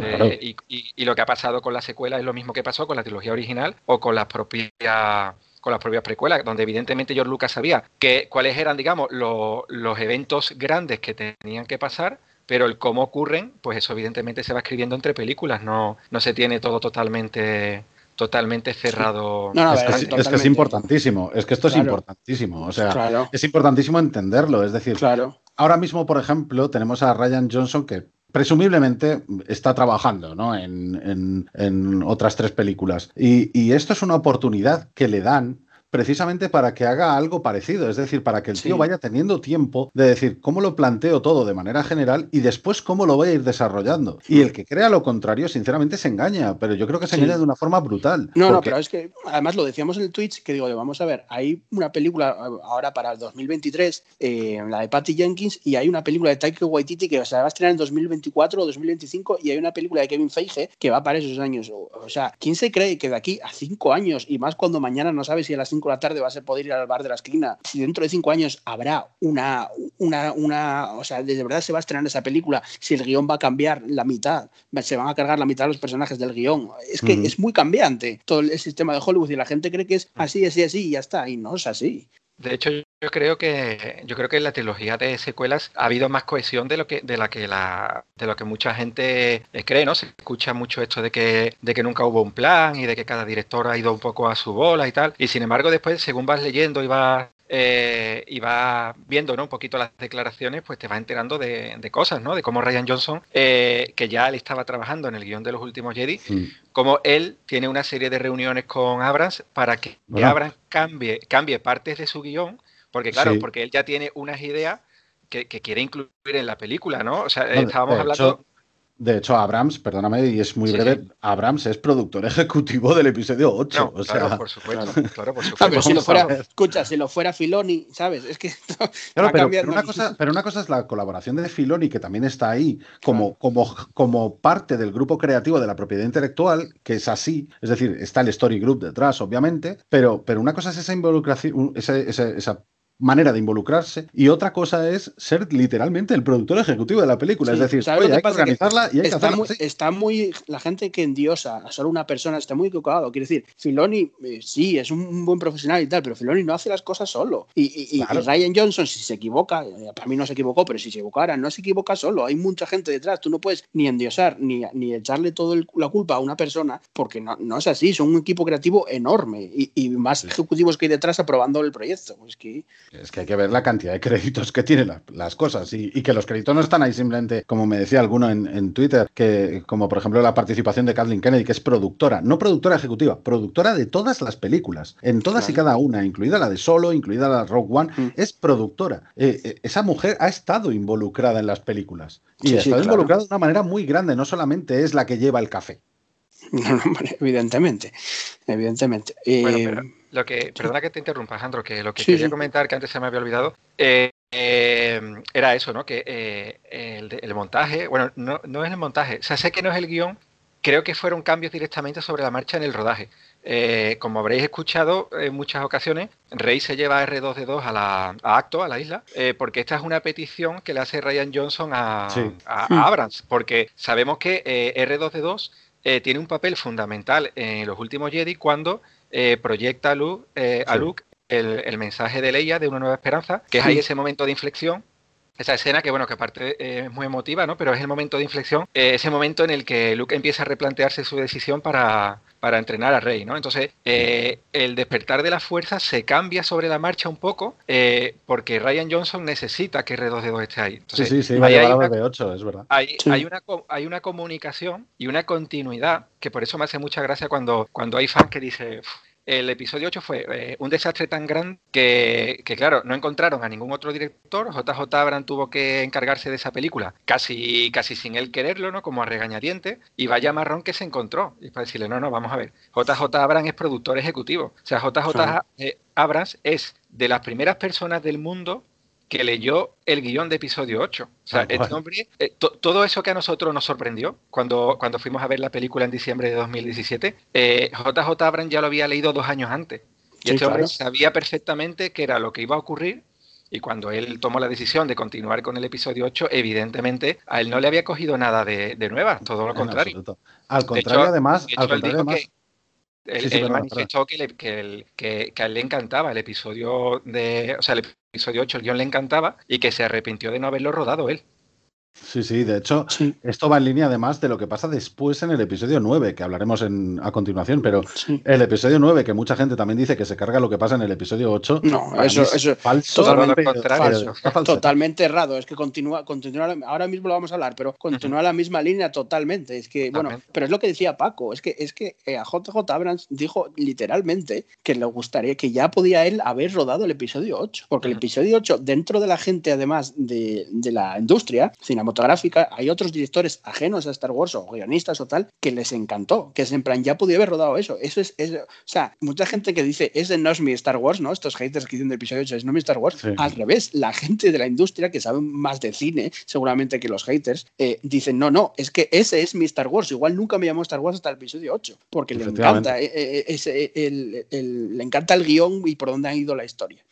Pero bueno, eh, nada, del episodio 8 podemos estar hablando tres podcasts o cinco podcasts o seis podcasts, es una auténtica locura. Eh, la polémica que se ha creado es una auténtica locura. Nosotros estamos los tres de acuerdo en que nos encanta. Eh, bueno, hay que también tener en cuenta que hay gente que no le gusta y que puede tener otros argumentos, que también se respeta. Mientras se respeten los gustos no pasa nada. Pero bueno, nosotros hemos dado nuestros argumentos de por qué nos gusta el episodio 8. Y a continuación hablaremos del episodio 9, claro.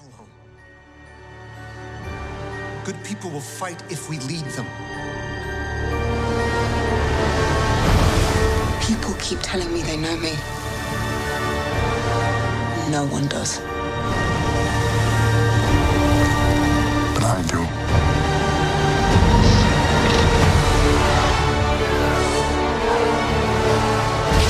Long have I waited.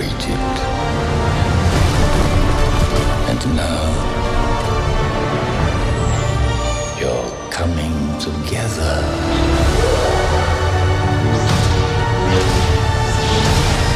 Is your undoing. What, uh, what are you doing there, 3PO? Taking one last look, sir. At my friends.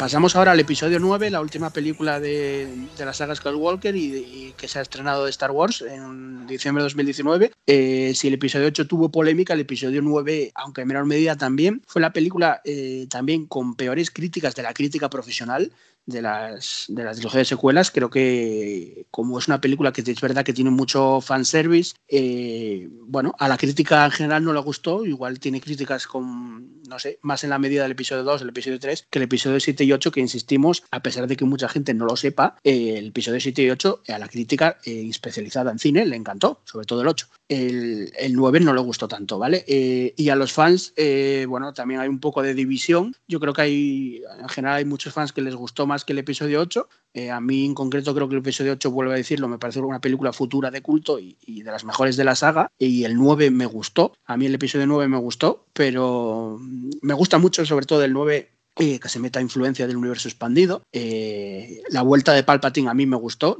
¿Es un recurso fácil? Sí, lo es, la verdad, lo es. Igual que en el 8 estamos hablando de sistemas de guion muy complejos o más complejos, con un desarrollo de evolución, la vuelta de Palpatine es, es, es algo, eh, un recurso más fácil, pero que ya se sabía que se iba a hacer, porque hay mucha gente que cree que se lo sacaron de la manga JJ Abrams ahí de repente y no, está visto que Palpatine eh, querían regresarlo. De hecho, todavía cuando fue esta semana o la anterior, salieron concept art de la vuelta de Palpatine del año, no sé, de cuatro años antes o algo así, del episodio 9. Entonces, está claro. Eh, a ver, el cierre de la saga Skywalker puede ser mejor, sí, sí que podría ser mejor. El sentido de que igual se esperaba, no sé, se esperaba mucho de ella, se esperaba un, cierre a toda la saga. Eh, combinan muy bien las precuelas con las secuelas, creo, en esa película. Pero a mí es una película que me gustó, porque hay gente que no le gustó nada a mí sí, sí, que me gustó porque como fan, creo que es una película muy para los fans. Quiero decir, eh, igual que otras películas que algo ajeno a Star Wars le puede tal, eh, tal, a mí el episodio 9 creo que si eres fan de Star Wars hay, hay cosas eh, muy guapas. sobre todo a mí relacionadas con el emperador. A mí el emperador Palpatine es uno de los, mis personajes favoritos y, y su regreso a mí me gustó mucho. Y toda la parte del inicio en, en Exogol me parece eh, magnífico. De hecho, el planeta no se desarrolla mucho, pero porque no da tiempo, pero me, parece increíble toda la parte de, ese planeta eh, y de la armada de la armada de destructores eh, luego es verdad que es muy precipitado todo y tal, pero, pero me encanta. Y la parte final de, de, Rey y de Kylo Ren, Ben Solo ya en este caso, vuelta a lo luminoso contra Palpatine, también. Tiene escenas muy buenas. No, eh, no sé qué opinas, yo creo que Randir nos va a opinar un poco sobre, sobre por qué la gente, que es verdad que mucha gente cree que, que JJ Abrams se cargó todo lo, del episodio 8 y como comentábamos antes, no, o sea, no. es que la película, aquí tenemos otra, otra cosa, otra otra, cosa que pasa. Vamos a ver. La película, esta película no tiene el mismo hándicap que las otras dos. En el sentido de que, primero, había que darle un cierre, obviamente, y dar un cierre a una trilogía es complicado. Segundo, había muerto Carrie Fisher, y es el personaje sobre el cual iba a girar toda la trama principal. es verdad que, que, no lo mencionamos y se cambia, claro, se cambian muchas cosas a raíz de eso, claro. Claro, es decir, en la primera película tenemos como protagonista fundamental antiguo a Han, en la segunda tenemos a Luke, y en esta tercera iba a ser Carrie Fisher la que llevara el peso de toda la trama argumental de, de la película. Carrie Fisher fallece y deciden utilizar escenas que ya había grabado ella para el episodio 7 y alguna, no, para el episodio 8 no sé si alguna había, pero deciden utilizarlas precisamente para intentar darle el protagonismo que, que merecía y, que es indiscutible. Y, creo que tenían mm, la situación muy complicada, tanto JJ Abrams como Chris para, para darle el, cierre sentido realmente y para hacer precisamente además que, que los personajes acabasen de una forma digna. Y creo que lo han conseguido. Es decir, es una película muy trepidante, es una película que tiene mucha acción y que pasan cosas muy rápido, pero es que Mm, creo que era necesario hacerlo mm, rápido porque hay muchas cosas que contar en esa película y, las cuentan además de una forma que yo creo que resuelven bastante bien. Es decir, luego, independientemente de que tenga más o menos eh, errores, entre comillas, porque yo los errores siempre, siempre digo que los errores son subjetivos y que son cosa de cada cual y que si los quieres ver los ves y si no, no, y que los errores los puedes obviar llegado a un caso si disfrutas la película. Eh, para mí, eh, primero, que trajeran de vuelta a Palpatine era necesario para contar cómo Ben Solo podría llegar a regresar. Otra cosa es que mm, después intencionalmente o no fuera así, pero yo creo que era necesario, porque al fin y al cabo vemos cómo mm, el tío hace algo que no había hecho Vader, más que cuando muere, que es cargarse precisamente a su maestro, ya en la otra película, en la peli de la, de la mitad de la saga. Entonces yo creo que ahí tuvieron que darle esa vuelta de tuerca no solamente para satisfacer a los fans que habíamos leído Imperio Oscuro, eh, sí, Imperio Oscuro, sino, sino además para, para, darle realmente la relevancia y la importancia a los sacrificios que tiene que hacer a posteriori Ben para volver a ser Ben. Y de hecho la escena en la que habla con, el recuerdo de su padre, para mí, o sea, es que me da escalofríos esa escena. O sea, es que me parece... a ver, vamos a ver, a mí el episodio 9 es verdad, y se le acusa también de fanservice, ya hablamos del fanservice, hay mucho fanservice, es evidente, pero es que es una película que cierra toda la saga Skywalker y tiene que haber ese, ese nivel, esas escenas para los fans. Yo haciendo una lista de, por ejemplo, las escenas más icónicas o mejores escenas para mí de la, de la trilogía de secuelas, eh, muchas salen en el episodio 9, porque ese, ese final es brutal. Me encanta también el final, el epílogo de, de Rey enterrando los sables láser en, en Tatooine y, bueno, cuando enciende su sable láser, eh, amarillo en este caso, me, me encanta. O sea, a mí el final que le dieron a Rey me parece muy adecuado Sí, pero es que, pero es que además es, lo que decíamos, que, nada, que en esta peli se cargan todo lo que decían en las anteriores. Para nada. es decir, por ejemplo, eh, un, ejemplo muy claro es el propio Luke. Es decir, cuando Luke aparece, lo primero que dice es me equivoqué. Y es precisamente lo que hace al final del episodio 8. Es hmm. decir, reconocer que se equivoca y volver con más fuerza. Es decir, reconocer que ha cometido errores y que realmente mm, todavía se pueden subsanar. Y gracias a Rey, que es en quien confían todos ya para, para esto, gracias a Rey lo consiguen. Y gracias a Rey los Skywalker obtienen una paz que, que no tenían, o sea, la paz que buscaban realmente. Y gracias a Rey su legado sigue adelante. Luego, otra de las, de las, de las contradicciones es lo de Rey Nadie, Rey Palpatine. A ver, esto es como todo, es decir, eh, a mí me hubiera encantado que Rey no fuera nadie, porque eso implica que cualquier... Es lo que, es lo que te iba a decir yo. a mí la verdad es que si me preguntaran a mí, digamos, me gustaría que no fuera ni Palpatine ni nadie, porque yo de hecho antes del 9 es lo que defendía yo, que, que ella no fuese nadie, porque porque tiene que ser alguien Siempre, todo el mundo, claro. Claro, pero ya, pero ya en el episodio 7 nos dejaban unas pistas en forma de visión de la fuerza. Y nos dejaban la pista de cómo la dejaban en Yaku. Y, y, han tirado de eso, han aprovechado precisamente para contarnos su pasado de una forma más literal, es decir, mm, de una forma en la que sabemos a ciencia cierta lo que pasa y no lo suponemos como hace mm, Kylo Ren en el episodio 8, simplemente por una sesgada visión que, que tiene de la fuerza. ¿Vale? Y aparte tenemos la otra cuestión, es decir, Ben intenta que vaya con ella, pero ven cuando es Kylo Ren, intenta que vaya con ella. Incluso en esta, intenta que vaya con ella para seducirla al lado oscuro. Y se lo dice literalmente en la película. Le dice, te voy a atraer al lado oscuro. O sea, vas a acabar con, en el lado oscuro conmigo.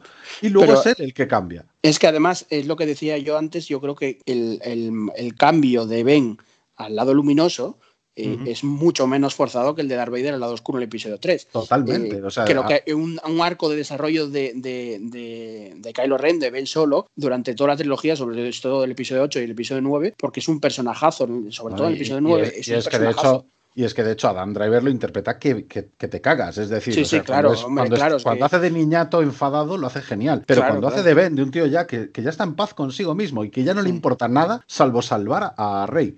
O sea, no, le importa nada. O sea, es que lo deja todo literalmente para ir a por ella.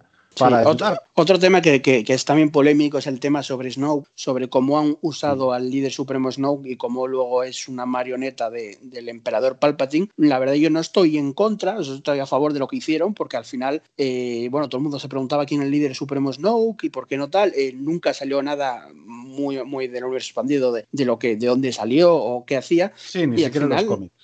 Sí, ni en los cómics ni nada no salió, entonces y estuvo este personaje que, y al final lo explican, eh, bueno, relativamente bien, que digo porque es un recurso fácil, yo no voy a decir que es una cosa un pompejo, pero eh, está explicado. pero es el tipo de cosa que también cabe esperar que vayan explicando. Fíjate lo que ha pasado en The Mandalorian. Te ponen los tanques de clonación, ves cuerpos mm. deformes ahí, como ya diciendo, hostia, es que esto ya puede tener una serie de implicaciones más grandes a la hora de contar más historias. A, mí, a mí es que la, la, vuelta de Palpatine me gustó mucho, la verdad. De hecho, cuando se anunció eh, la primera vez, eh, vamos, me grité de alegría porque fue, fue brutal, o sea, que vuelve Palpatine. nada, más, nada más que veas la reacción de la gente que estuvo en la Celebration cuando pusieron el, el, teaser, se escucha la risa de Ian McDiarmid y sale diciendo, volver a ponerla.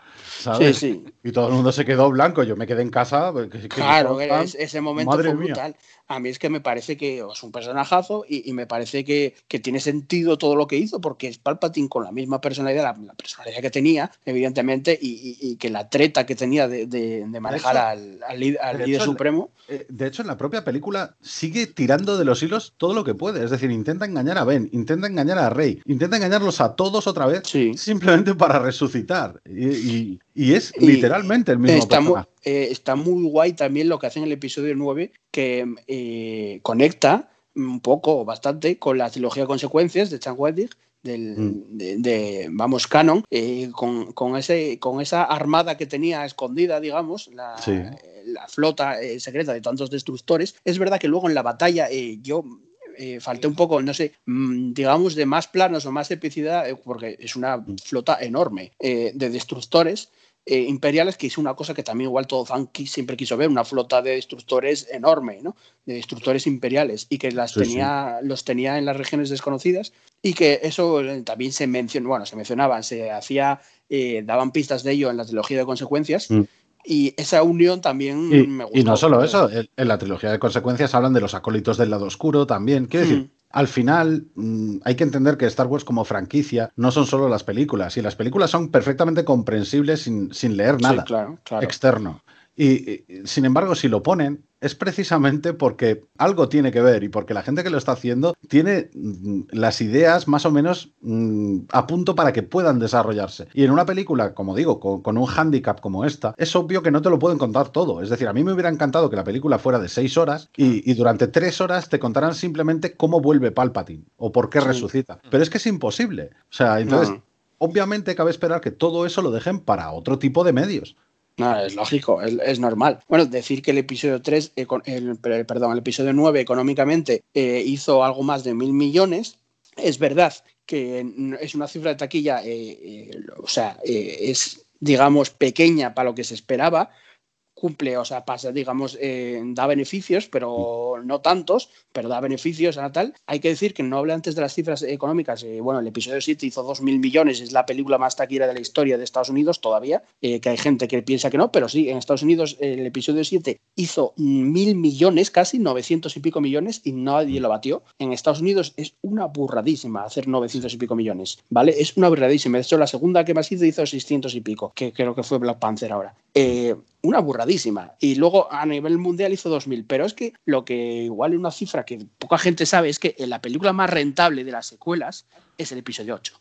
Porque el episodio 8 hizo 1.500 millones, pero en base a su presupuesto eh, es la película más rentable. Porque hizo el presupuesto es más pe- pequeño que los del episodio 6, y, eh, perdón, el episodio 7 y el episodio 9, y hizo una aburridísima. Es la, la película más rentable del año, fue en base al presupuesto y hizo mm, 1.500, no, 1.300 por ahí, no me acuerdo ahora si 1.300 son 1.500 millones, luego 1.300, 1.300 y pico millones. Eh, fue muy rentable el episodio 8. De hecho, eso es el estudio que más ganó dinero, la película que más ganó dinero ese año eh, en base al presupuesto. Y luego el episodio 9 es verdad que se quedó un poco más corto, en 1.000 millones, y es verdad que eh, una película de Star Wars o de Marvel ahora tal necesitan pasar de 1.000 millones o llegar a 1.000 millones porque es el estándar que necesita la industria. Supongo que volverá a cambiar este estándar con la pandemia, pero es lo que hay. Y, y bueno, mucha gente se quejó de que, de que eso, pero vamos, mil millones tampoco puedes llamarlo fracaso porque eh, al final Eh, tienes una hecho, rentabilidad. eh, a mí me parece muy gracioso cuando, cuando se tacha un poco de, de eso, ¿no? De que el resultado económico del episodio 9 es el reflejo de la decepción que, que supuso para los fans el episodio 8, ¿no? Y como ya, pues, pues los fans, digamos, estaban abandonando eh, el, barco, sí. Cuando realmente, históricamente, eh, siempre, si cogemos cualquiera, vamos, podemos coger tanto la trilogía clásica como la trilogía de precuelas como, como esta de secuela, el patrón siempre se repite. O sea, la Sí. película más taquillera de cada trilogía es siempre la primera. Sí. El Sí. episodio 1 Sí. fue la, que, la que más recaudó de la trilogía de precuela, el episodio 4 fue la que más... El siguiente episodio, o sea, el episodio central, hace menos que el primero y el Mm. último hace menos que el segundo. O sea, es un Mm. patrón Sí, que se sí. repite Sí. No, no ha sí, ocurrido es, es nada tal. No ha ocurrido nada que no haya ocurrido eh, antes. Y aún así, aún así, eh, si cogemos lo- el rendimiento económico de, la- de las cinco películas de la era Disney, ¿no? Porque de momento solamente tenemos, tenemos cinco, eh, resulta que con cinco películas, pues han obtenido una recaudación de, de 6.000 millones de, Sí. de dólares. O sea, y teniendo en cuenta que, que solo fue un fracaso económico, incluso así, sale una media de, de más de mil millones por, por película. O sea, Sí, a ver claro, dónde está ahí, dónde está ahí el No, no, ellos, ¿no? ellos lo, que, lo están dando es, es, es palmas con las orejas, evidentemente. Claro. El beneficio que han, que han obtenido, eh, quiero decir, ¿pa- ¿cuánto habían pagado? 4.000 millones por la 4.500 millones por la por la, La- la- la- la adquisición. Eh, en cinco años hicieron 6.000 millones, eso sin contar merchandising. Claro, Eh, claro. Quiero decir, eh, claro, ellos, vamos, es un negocio redondo. Star Wars sigue siendo, o sea, no es ningún fracaso. El único fracaso económico, como bien acaba de decir Paco, fue Han Solo, que es verdad que ahí no hubo problemas que ya, bueno, ya hablaremos en otra ocasión, seguramente en algún Twitch, podemos comentarlo, o algún podcast. Hubo problemas con la película y, y- y no funcionó como, como debía. O sea, a nivel económico no funcionó y mm, yo creo que a otros niveles tampoco, pero bueno, no funciona a nivel económico. Pero vamos, no sé, eh, Star Wars es un negocio redondo, quiero decir, es una marca redonda. En todos los sentidos. No, no puedes achacarle ningún fracaso, salvo, salvo en este caso el de Han Solo, que se dieron unas circunstancias eh, negativas en muchos, muchos ámbitos. Pero de, pero de todos modos, eh, dentro del paquete, dentro del paquete te puedes permitir tener un fracaso como ese cuando, cuando te, sale una media de, de, mil y pico de millones por, por película. Es muy, muy, muy de eso, porque todavía leí un tuit ayer que decía que WandaVision, la serie de de Wanda y Visión de, de, Marvel, que asistieron en Disney Plus antes de ayer, eh, es muy atrevida, ¿no? Porque es una sitcom de los años 50 y tal, que es una cosa muy original, muy fresca y muy atrevida. Y claro, decía alguien en Twitter, ya, ya, pero es que Marvel pueda, en este momento, igual que Star Wars, puede permitirse hacer algo fresco, atrevido y tener un eso porque tiene un colchón debajo de mil millones. Quiero decir, tú puedes hacer una serie que, o una película, me da igual que, eh, que fracase, porque tienes un colchón de no sé cuántos miles de millones de otras películas. Si no lo tuvieras, pues igual no, porque si vas al traste toda la franquicia. Pero teniendo eso, puedes hacer, atreverte a hacer una serie más así, más así. De hecho, lo comentamos en el Twitch que yo creo que cada serie de Star Wars que están, que van, están haciendo va a ser de un estilo diferente. Igual, yo no descarto que ninguna de esas, alguna de esas series fracasen, porque no, porque igual el estilo no, no gusta a la gente lo que sea, fracase. Y no pasa nada porque hay otras 10 que gustarán y, y, hay un colchón enorme. Eh, yo sí que os, quería preguntar, eh, antes de acabar, eh, bueno, hemos hablado de las precuelas, hemos hablado de las secuelas y eh, solo una pregunta, yo ahora voy a dar mi opinión, pero luego quiero que deis la vuestra. Si os gusta más la trilogía de precuelas, os gusta más la trilogía de secuelas.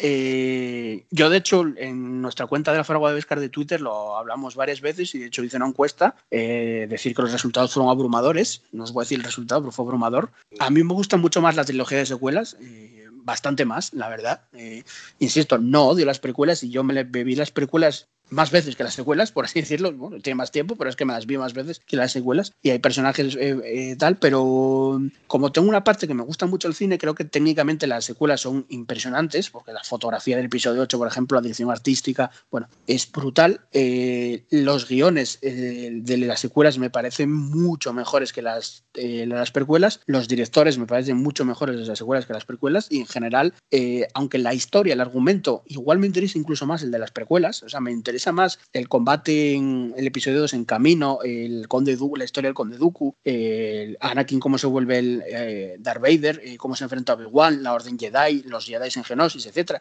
Todo eso me interesa más personalmente. Mm, me interesa más que la, historia de las secuelas. Bueno, porque, pues, porque son una historia, a mí me gusta más la de las precuelas. Pero las películas me gustan mucho más las secuelas. Porque creo que el guion eh, del episodio 8, el, centrando las secuelas, yo siempre pienso en las trilogías de secuelas como el episodio 8 que lo es el episodio central. Y para mí me parece el pilar fundamental de, las, de las secuelas, guste o no, pero a mí me parece el pilar fundamental. Y con ese desarrollo de Luke Skywalker, insisto, para mí va a ser eh, de culto. O sea, a mí toda la escena de Crate y de Acto eh, me encanta, el entrenamiento de Rey y toda la batalla en, en, en me encanta creo que las, las secuelas eh, para mí son superiores en, en, esos aspectos, ¿no? En, la, dirección, la dirección de actores, en todo el reparto, en la técnica y en el, en el guion de, de, de eso. Y luego que tienen eh, escenas muy icónicas, que también la tienen las precuelas, pero bueno, si hay que elegir, yo me quedo claramente con, con las secuelas. Eh, no es una opinión muy popular, pero, pero a, mí me parecen películas que además van a ganar, no hablamos mucho de esto, pero ya sabéis que las películas ganan con el tiempo dentro de los, dentro de los fans de Star Wars. Las precuelas en su día eras un loco si te gustaban eh, y ahora mismo le gustan a casi todo el mundo. Es en plan, no, no, si son mucho mejores que tal. Las secuelas estoy seguro que dentro de 10, 15 años serán la leche. Pero bueno, a mí es mi opinión. No sé qué opináis vosotros. Eh, bueno, mira, yo eh, voy a dar un, una opinión muy, muy, muy, muy, muy rápida, Alejandro, porque no del ascenso de Skywalker no he comentado mucho eh, y ahora te respondo a la pregunta. No, del ascenso de Skywalker solamente quería decir que, a mí la película me gustó mucho, me pareció muy, muy dinámica, el sentido de, la aventura, la verdad es que lo maneja muy, eh, muy correctamente y, lo que hemos hablado. Al tener eh, fanservice, pues se convierte en un, en un episodio muy, muy emocionante. Eh, el único pequeño problema que tengo con, con la película eh, es que en todo momento me da la sensación de que a la película le falta, le falta metraje. O sea, como la película eh, desde primera hora eh, va tan rápido, va a salto, de, a salto de mata, ¿no? Va pasando por las escenas tan tan rápidamente, aunque creo que, se, que eso hace que sea una película muy, muy dinámica y que, y que te, te sumerja de lleno en, en, la aventura, ¿no? Casi que no te da tiempo a, a, plantearte lo que está ocurriendo porque, porque te estás metiendo directamente en, en lo que es, la película más rápida, yo creo que es la más rápida de toda Star Wars. Va, va sí, sí, yo, lo, yo, o sea, yo reconozco que, que los primeros 15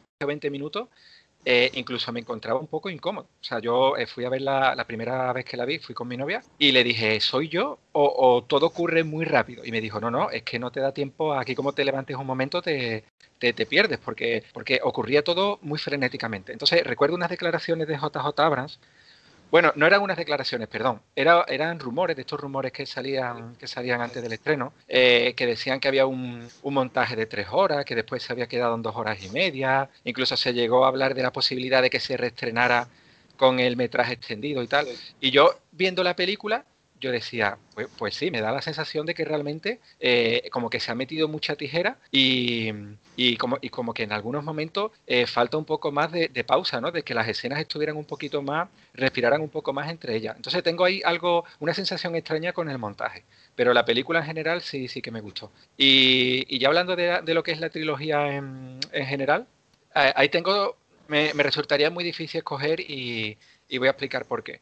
Eh, cinematográficamente hablando, eh, ahí estoy contigo en que me parece que, que como producto cinematográfico, eh, la trilogía de secuela es un producto más, más compacto, como de mayor calidad.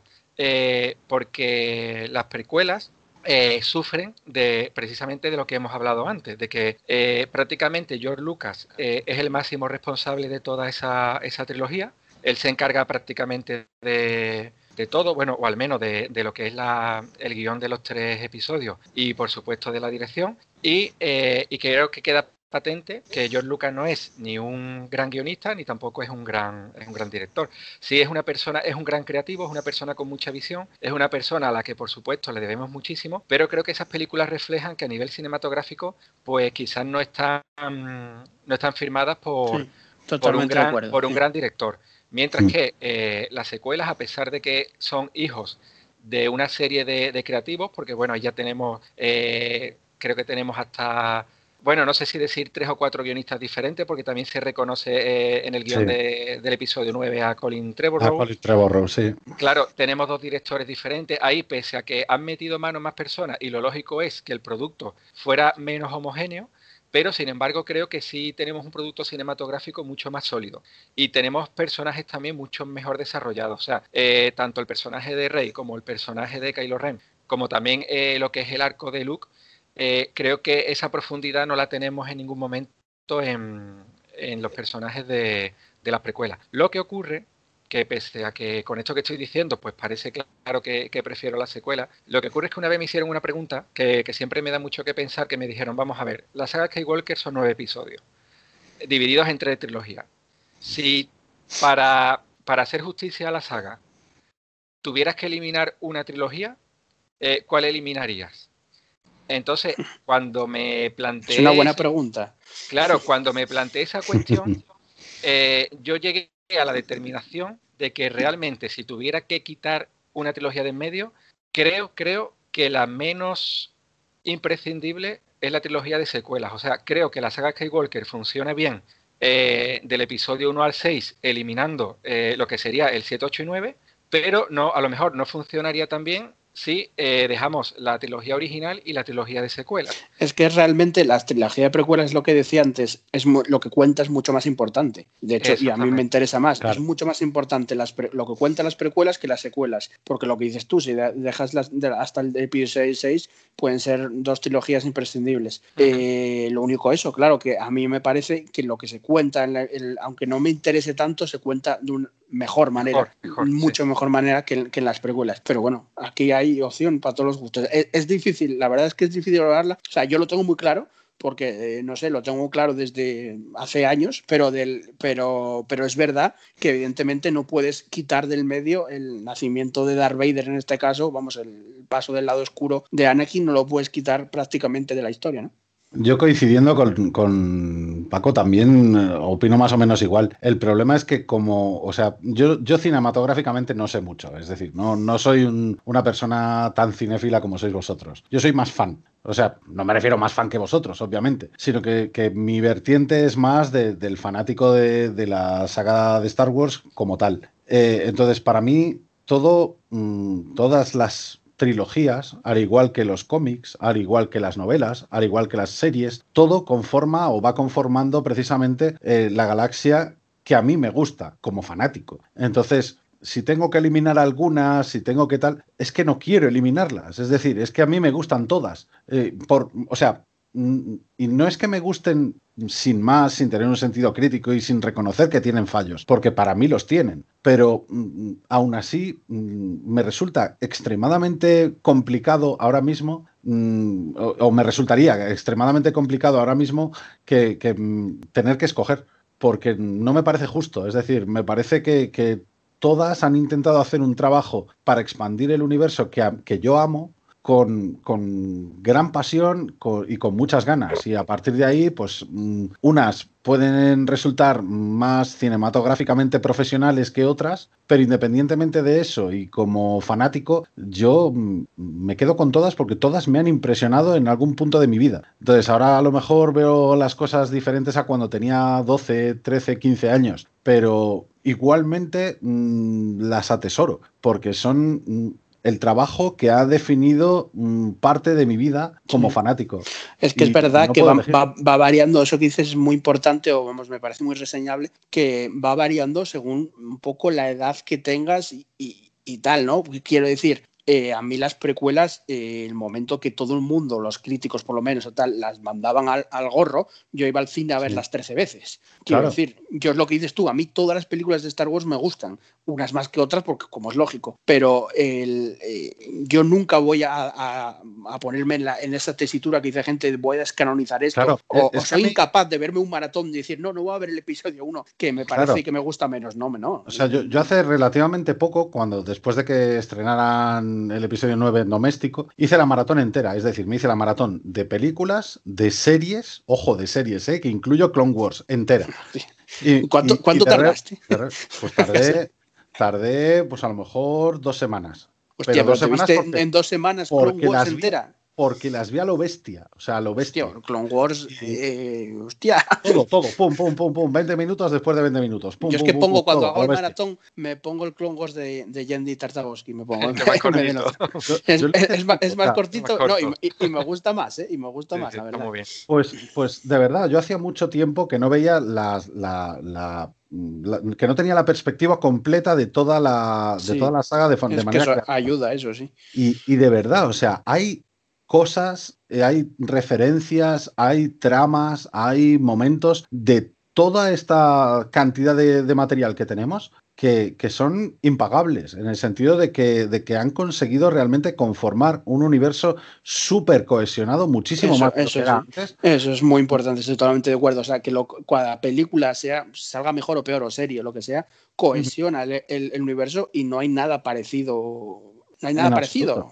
En absoluto. Quiero decir, Quiero decir, la, saga galáctica, además, desde siempre, yo esto lo digo además desde siempre, tiene historias mejores, historias peores. A mí me pasaba con el universo expandido. Yo cuando podía compraban las novelas, compraba los cómics y tal y cual. Y, leía algunas cosas y decía, pues bueno, pues me lo leo una vez y ya está.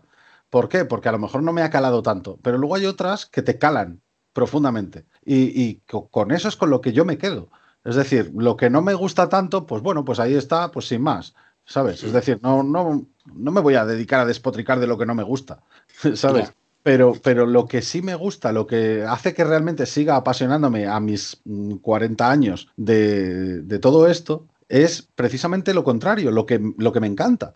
O sea, lo, que consigue realmente que todavía siga al pie del cañón comprando libros, comprando novelas, comprando. O sea, libros de arte, me refiero, libros de arte o de o técnicos o, de cómo se hizo o de cosas así. Y luego novelas, obviamente, de Lore, cómics. Mm, a ver, lo que, lo que está clarísimo es que al final es eso. Eh, uno, a mí me parece muy, resulta muy divertido hacer rankings o tal. A mí me gustan más las precuelas, las secuelas, la trilogía original. Eh, yo en, la, cuenta de la Fragua de Vescar en Twitter poniendo muchas veces, eh, porque, porque los resultados a veces son sorprendentes. ¿no? lo que hablábamos antes del episodio 3, que ahora está en la cima y antes no. Igual en el futuro yo creo que va a estar el 8 o lo que sea, ¿no? O incluso la trilogía original baja de posición y dices tú, ostras. Pero es que al final eh, todas son películas que, que, gustan y lo que hay que apartar un poco es lo que un poco está diciendo Randy ahora, hay que aparcar, aparcar la idea esa de descanonizar, quitar, eh, odiar, porque es que yo, yo no soy incapaz de odiar una película de Star Wars. O sea, bueno, hasta ahora yo qué sé, no sé, muy mal que se tendría que dar. Yo, por ejemplo, y te digo una cosa, yo, por ejemplo, y lo dije en el Twitch también, y creo que lo dije también en el podcast, yo fui muy hater de Ahsoka Tano. O sea, a mí es un personaje que cuando lo vi inicialmente no me gustaba nada. Y bueno, recuerdo, es que Clone, Wars al principio era, no claro, muy. De hecho, la película de Clone Wars en su día, bueno, no, no, es muy buena, eh, la verdad. A eso iba, no, no, a eso iba precisamente. Es decir, a mí como personaje, como tal, no me gustó nada. Y cuando me hice toda esta maratón, fui viendo realmente su progresión de verdad. Sí, sí. Porque hasta entonces, hasta que no lo hice, no era consciente realmente de lo que acababa, de lo que, de lo que antiguamente veía cada semana. O sea, estamos hablando de que he pasado de hacer, de, ver los capítulos cada semana, cada dos semanas, a, verlos todos de un tirón. Y realmente te cambia la perspectiva. Dices, joder, es que este personaje que yo he odiado tanto, pero de odiarlo, de decir, es que no me gusta, es que me cago en su puta vida, ¿sabes? Al final he dicho, hostia, es que realmente sí que tiene una progresión y realmente sí que he acabado apreciando al personaje por muchos más motivos que, los que me llevaban a odiarla. Y, reconozco eh, en ese sentido que fui muy hater y que me equivocaba siéndolo. Me equivocaba. Sí, sí, no, a ver, yo me pasó lo mismo. O sea, yo no lo llamaría hater porque tampoco tal, pero no me gustaba. A mí, a mí sí, pero, pero yo admito que lo era. Yo admito que lo era. Yo admito que rajeaba a lo bestia. pero es que evolucionó. Es una cosa, esto ya lo hablamos en el Twitch, tampoco lo vamos a repetir mucho, pero es que la mayoría de personajes que integran en Star Wars, sea trilogía, secuela, Clone Wars, series, eh, los integran muy bien. Eh, pasaba en Mandalorian, ¿no? Pues eh, todos los personajes evolucionan muy bien y acaban teniendo calado en el público. Es raro de que haya una, un, personaje que no guste nada o que se quede ahí tirado, ¿no? Entonces, eh, creo que la progresión es muy buena. Y a raíz de lo que dice Randir, em, va, vamos a hablar un poco de lo que decía antes de las generaciones de Star Wars en el próximo podcast de febrero, el mes que viene, porque me parece muy interesante. Vamos a ver si reunimos a unos cuantos miembros de la Fragua de Vesca que tenemos diferentes edades, eh, un poco para, por eso, porque es muy diferente la perspectiva, no, no mejor o peor, sino diferente. la perspectiva en que entre que hay entre una persona que eh, se crió, digámoslo así, con la trilogía original ya hace años, o se, crió con las precuelas, o se crió con las secuelas, que bueno, se crió con las secuelas sería muy, pequeña para hacer el podcast, pero bueno, o que se crió con Clone Wars. Y ahora, por ejemplo, en, las cuentas que tenemos de la fragua de Beskar, la mayoría de gente eh, que veo yo, eh, pues, son miles de seguidores que, que muchos, la mayoría, eh, son con Clone Wars. Se crearon con Clone Wars, claro. En nuestra generación, los tres que estamos aquí, somos de bastante antes que Clone Wars. Eh, pero ellos no, ellos vieron cómo progresaba Ahsoka, y como nuestro colega Gonza, de, que estuvo hablando en el primer podcast en Twitch, eh, de que se quedó con Clone Wars y es lógico que su personaje favorito sea Ahsoka, es lógico. Eh, yo entiendo que, que a ti te, te, chifle la gran almirante Thrawn, igual por los 90, en los 90 era la hostia, Boba Fett era la hostia, ahora, ahora vuelve a ser el puto amo Boba Fett, pero Paco y yo somos, somos fans de Boba Fett desde hace, mm, pues no sé, desde los 90, que, que era también el puto amo en el universo expandido. Pues todo eso, eh, sin ser mejor o peor, evidentemente, eh, eh, creo que lo vamos a hablar en el próximo podcast porque me parece muy interesante la perspectiva de las diversas edades y cómo, y cómo, van, cómo van variando, bueno, dependiendo de la edad que tenga y porque es la saga generacional, que eso es, increíble, ¿no? Que al final sea ya de nietos y abuelos, incluso. O sea, me parece, yo hay algún caso de nietos y abuelos, me parece, bueno, maravilla y más que seguirá, pero me parece una maravilla, la verdad. Bueno, pues no sé si queréis añadir algo antes de acabar. No, yo particularmente decir que bueno, que me ha parecido un, debate eh, muy interesante y, que, y, que, se nos queda corto porque bueno, llevamos aquí dos horas rajando, pero es que podríamos estar un día entero y, y, seguiríamos sacando ideas muy. No, no, es que los podcasts los tenemos.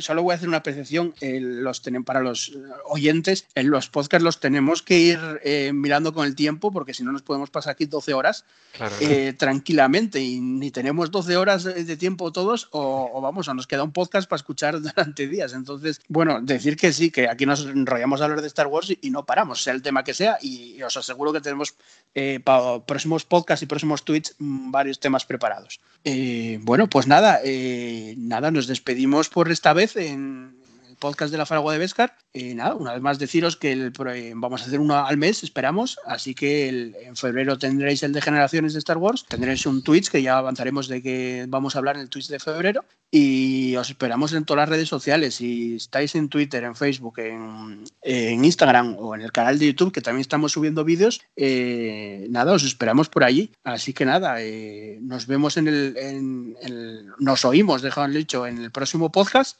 y esperemos que nos sigáis en, cualquier medio, ¿no? Si, os gusta, si os está gustando, vamos, nuestras retransmisiones que estamos haciendo con este, con esta nueva comunidad que es la Faragua de Vescar. Así que nada, que la fuerza os acompañe y un saludo a todos.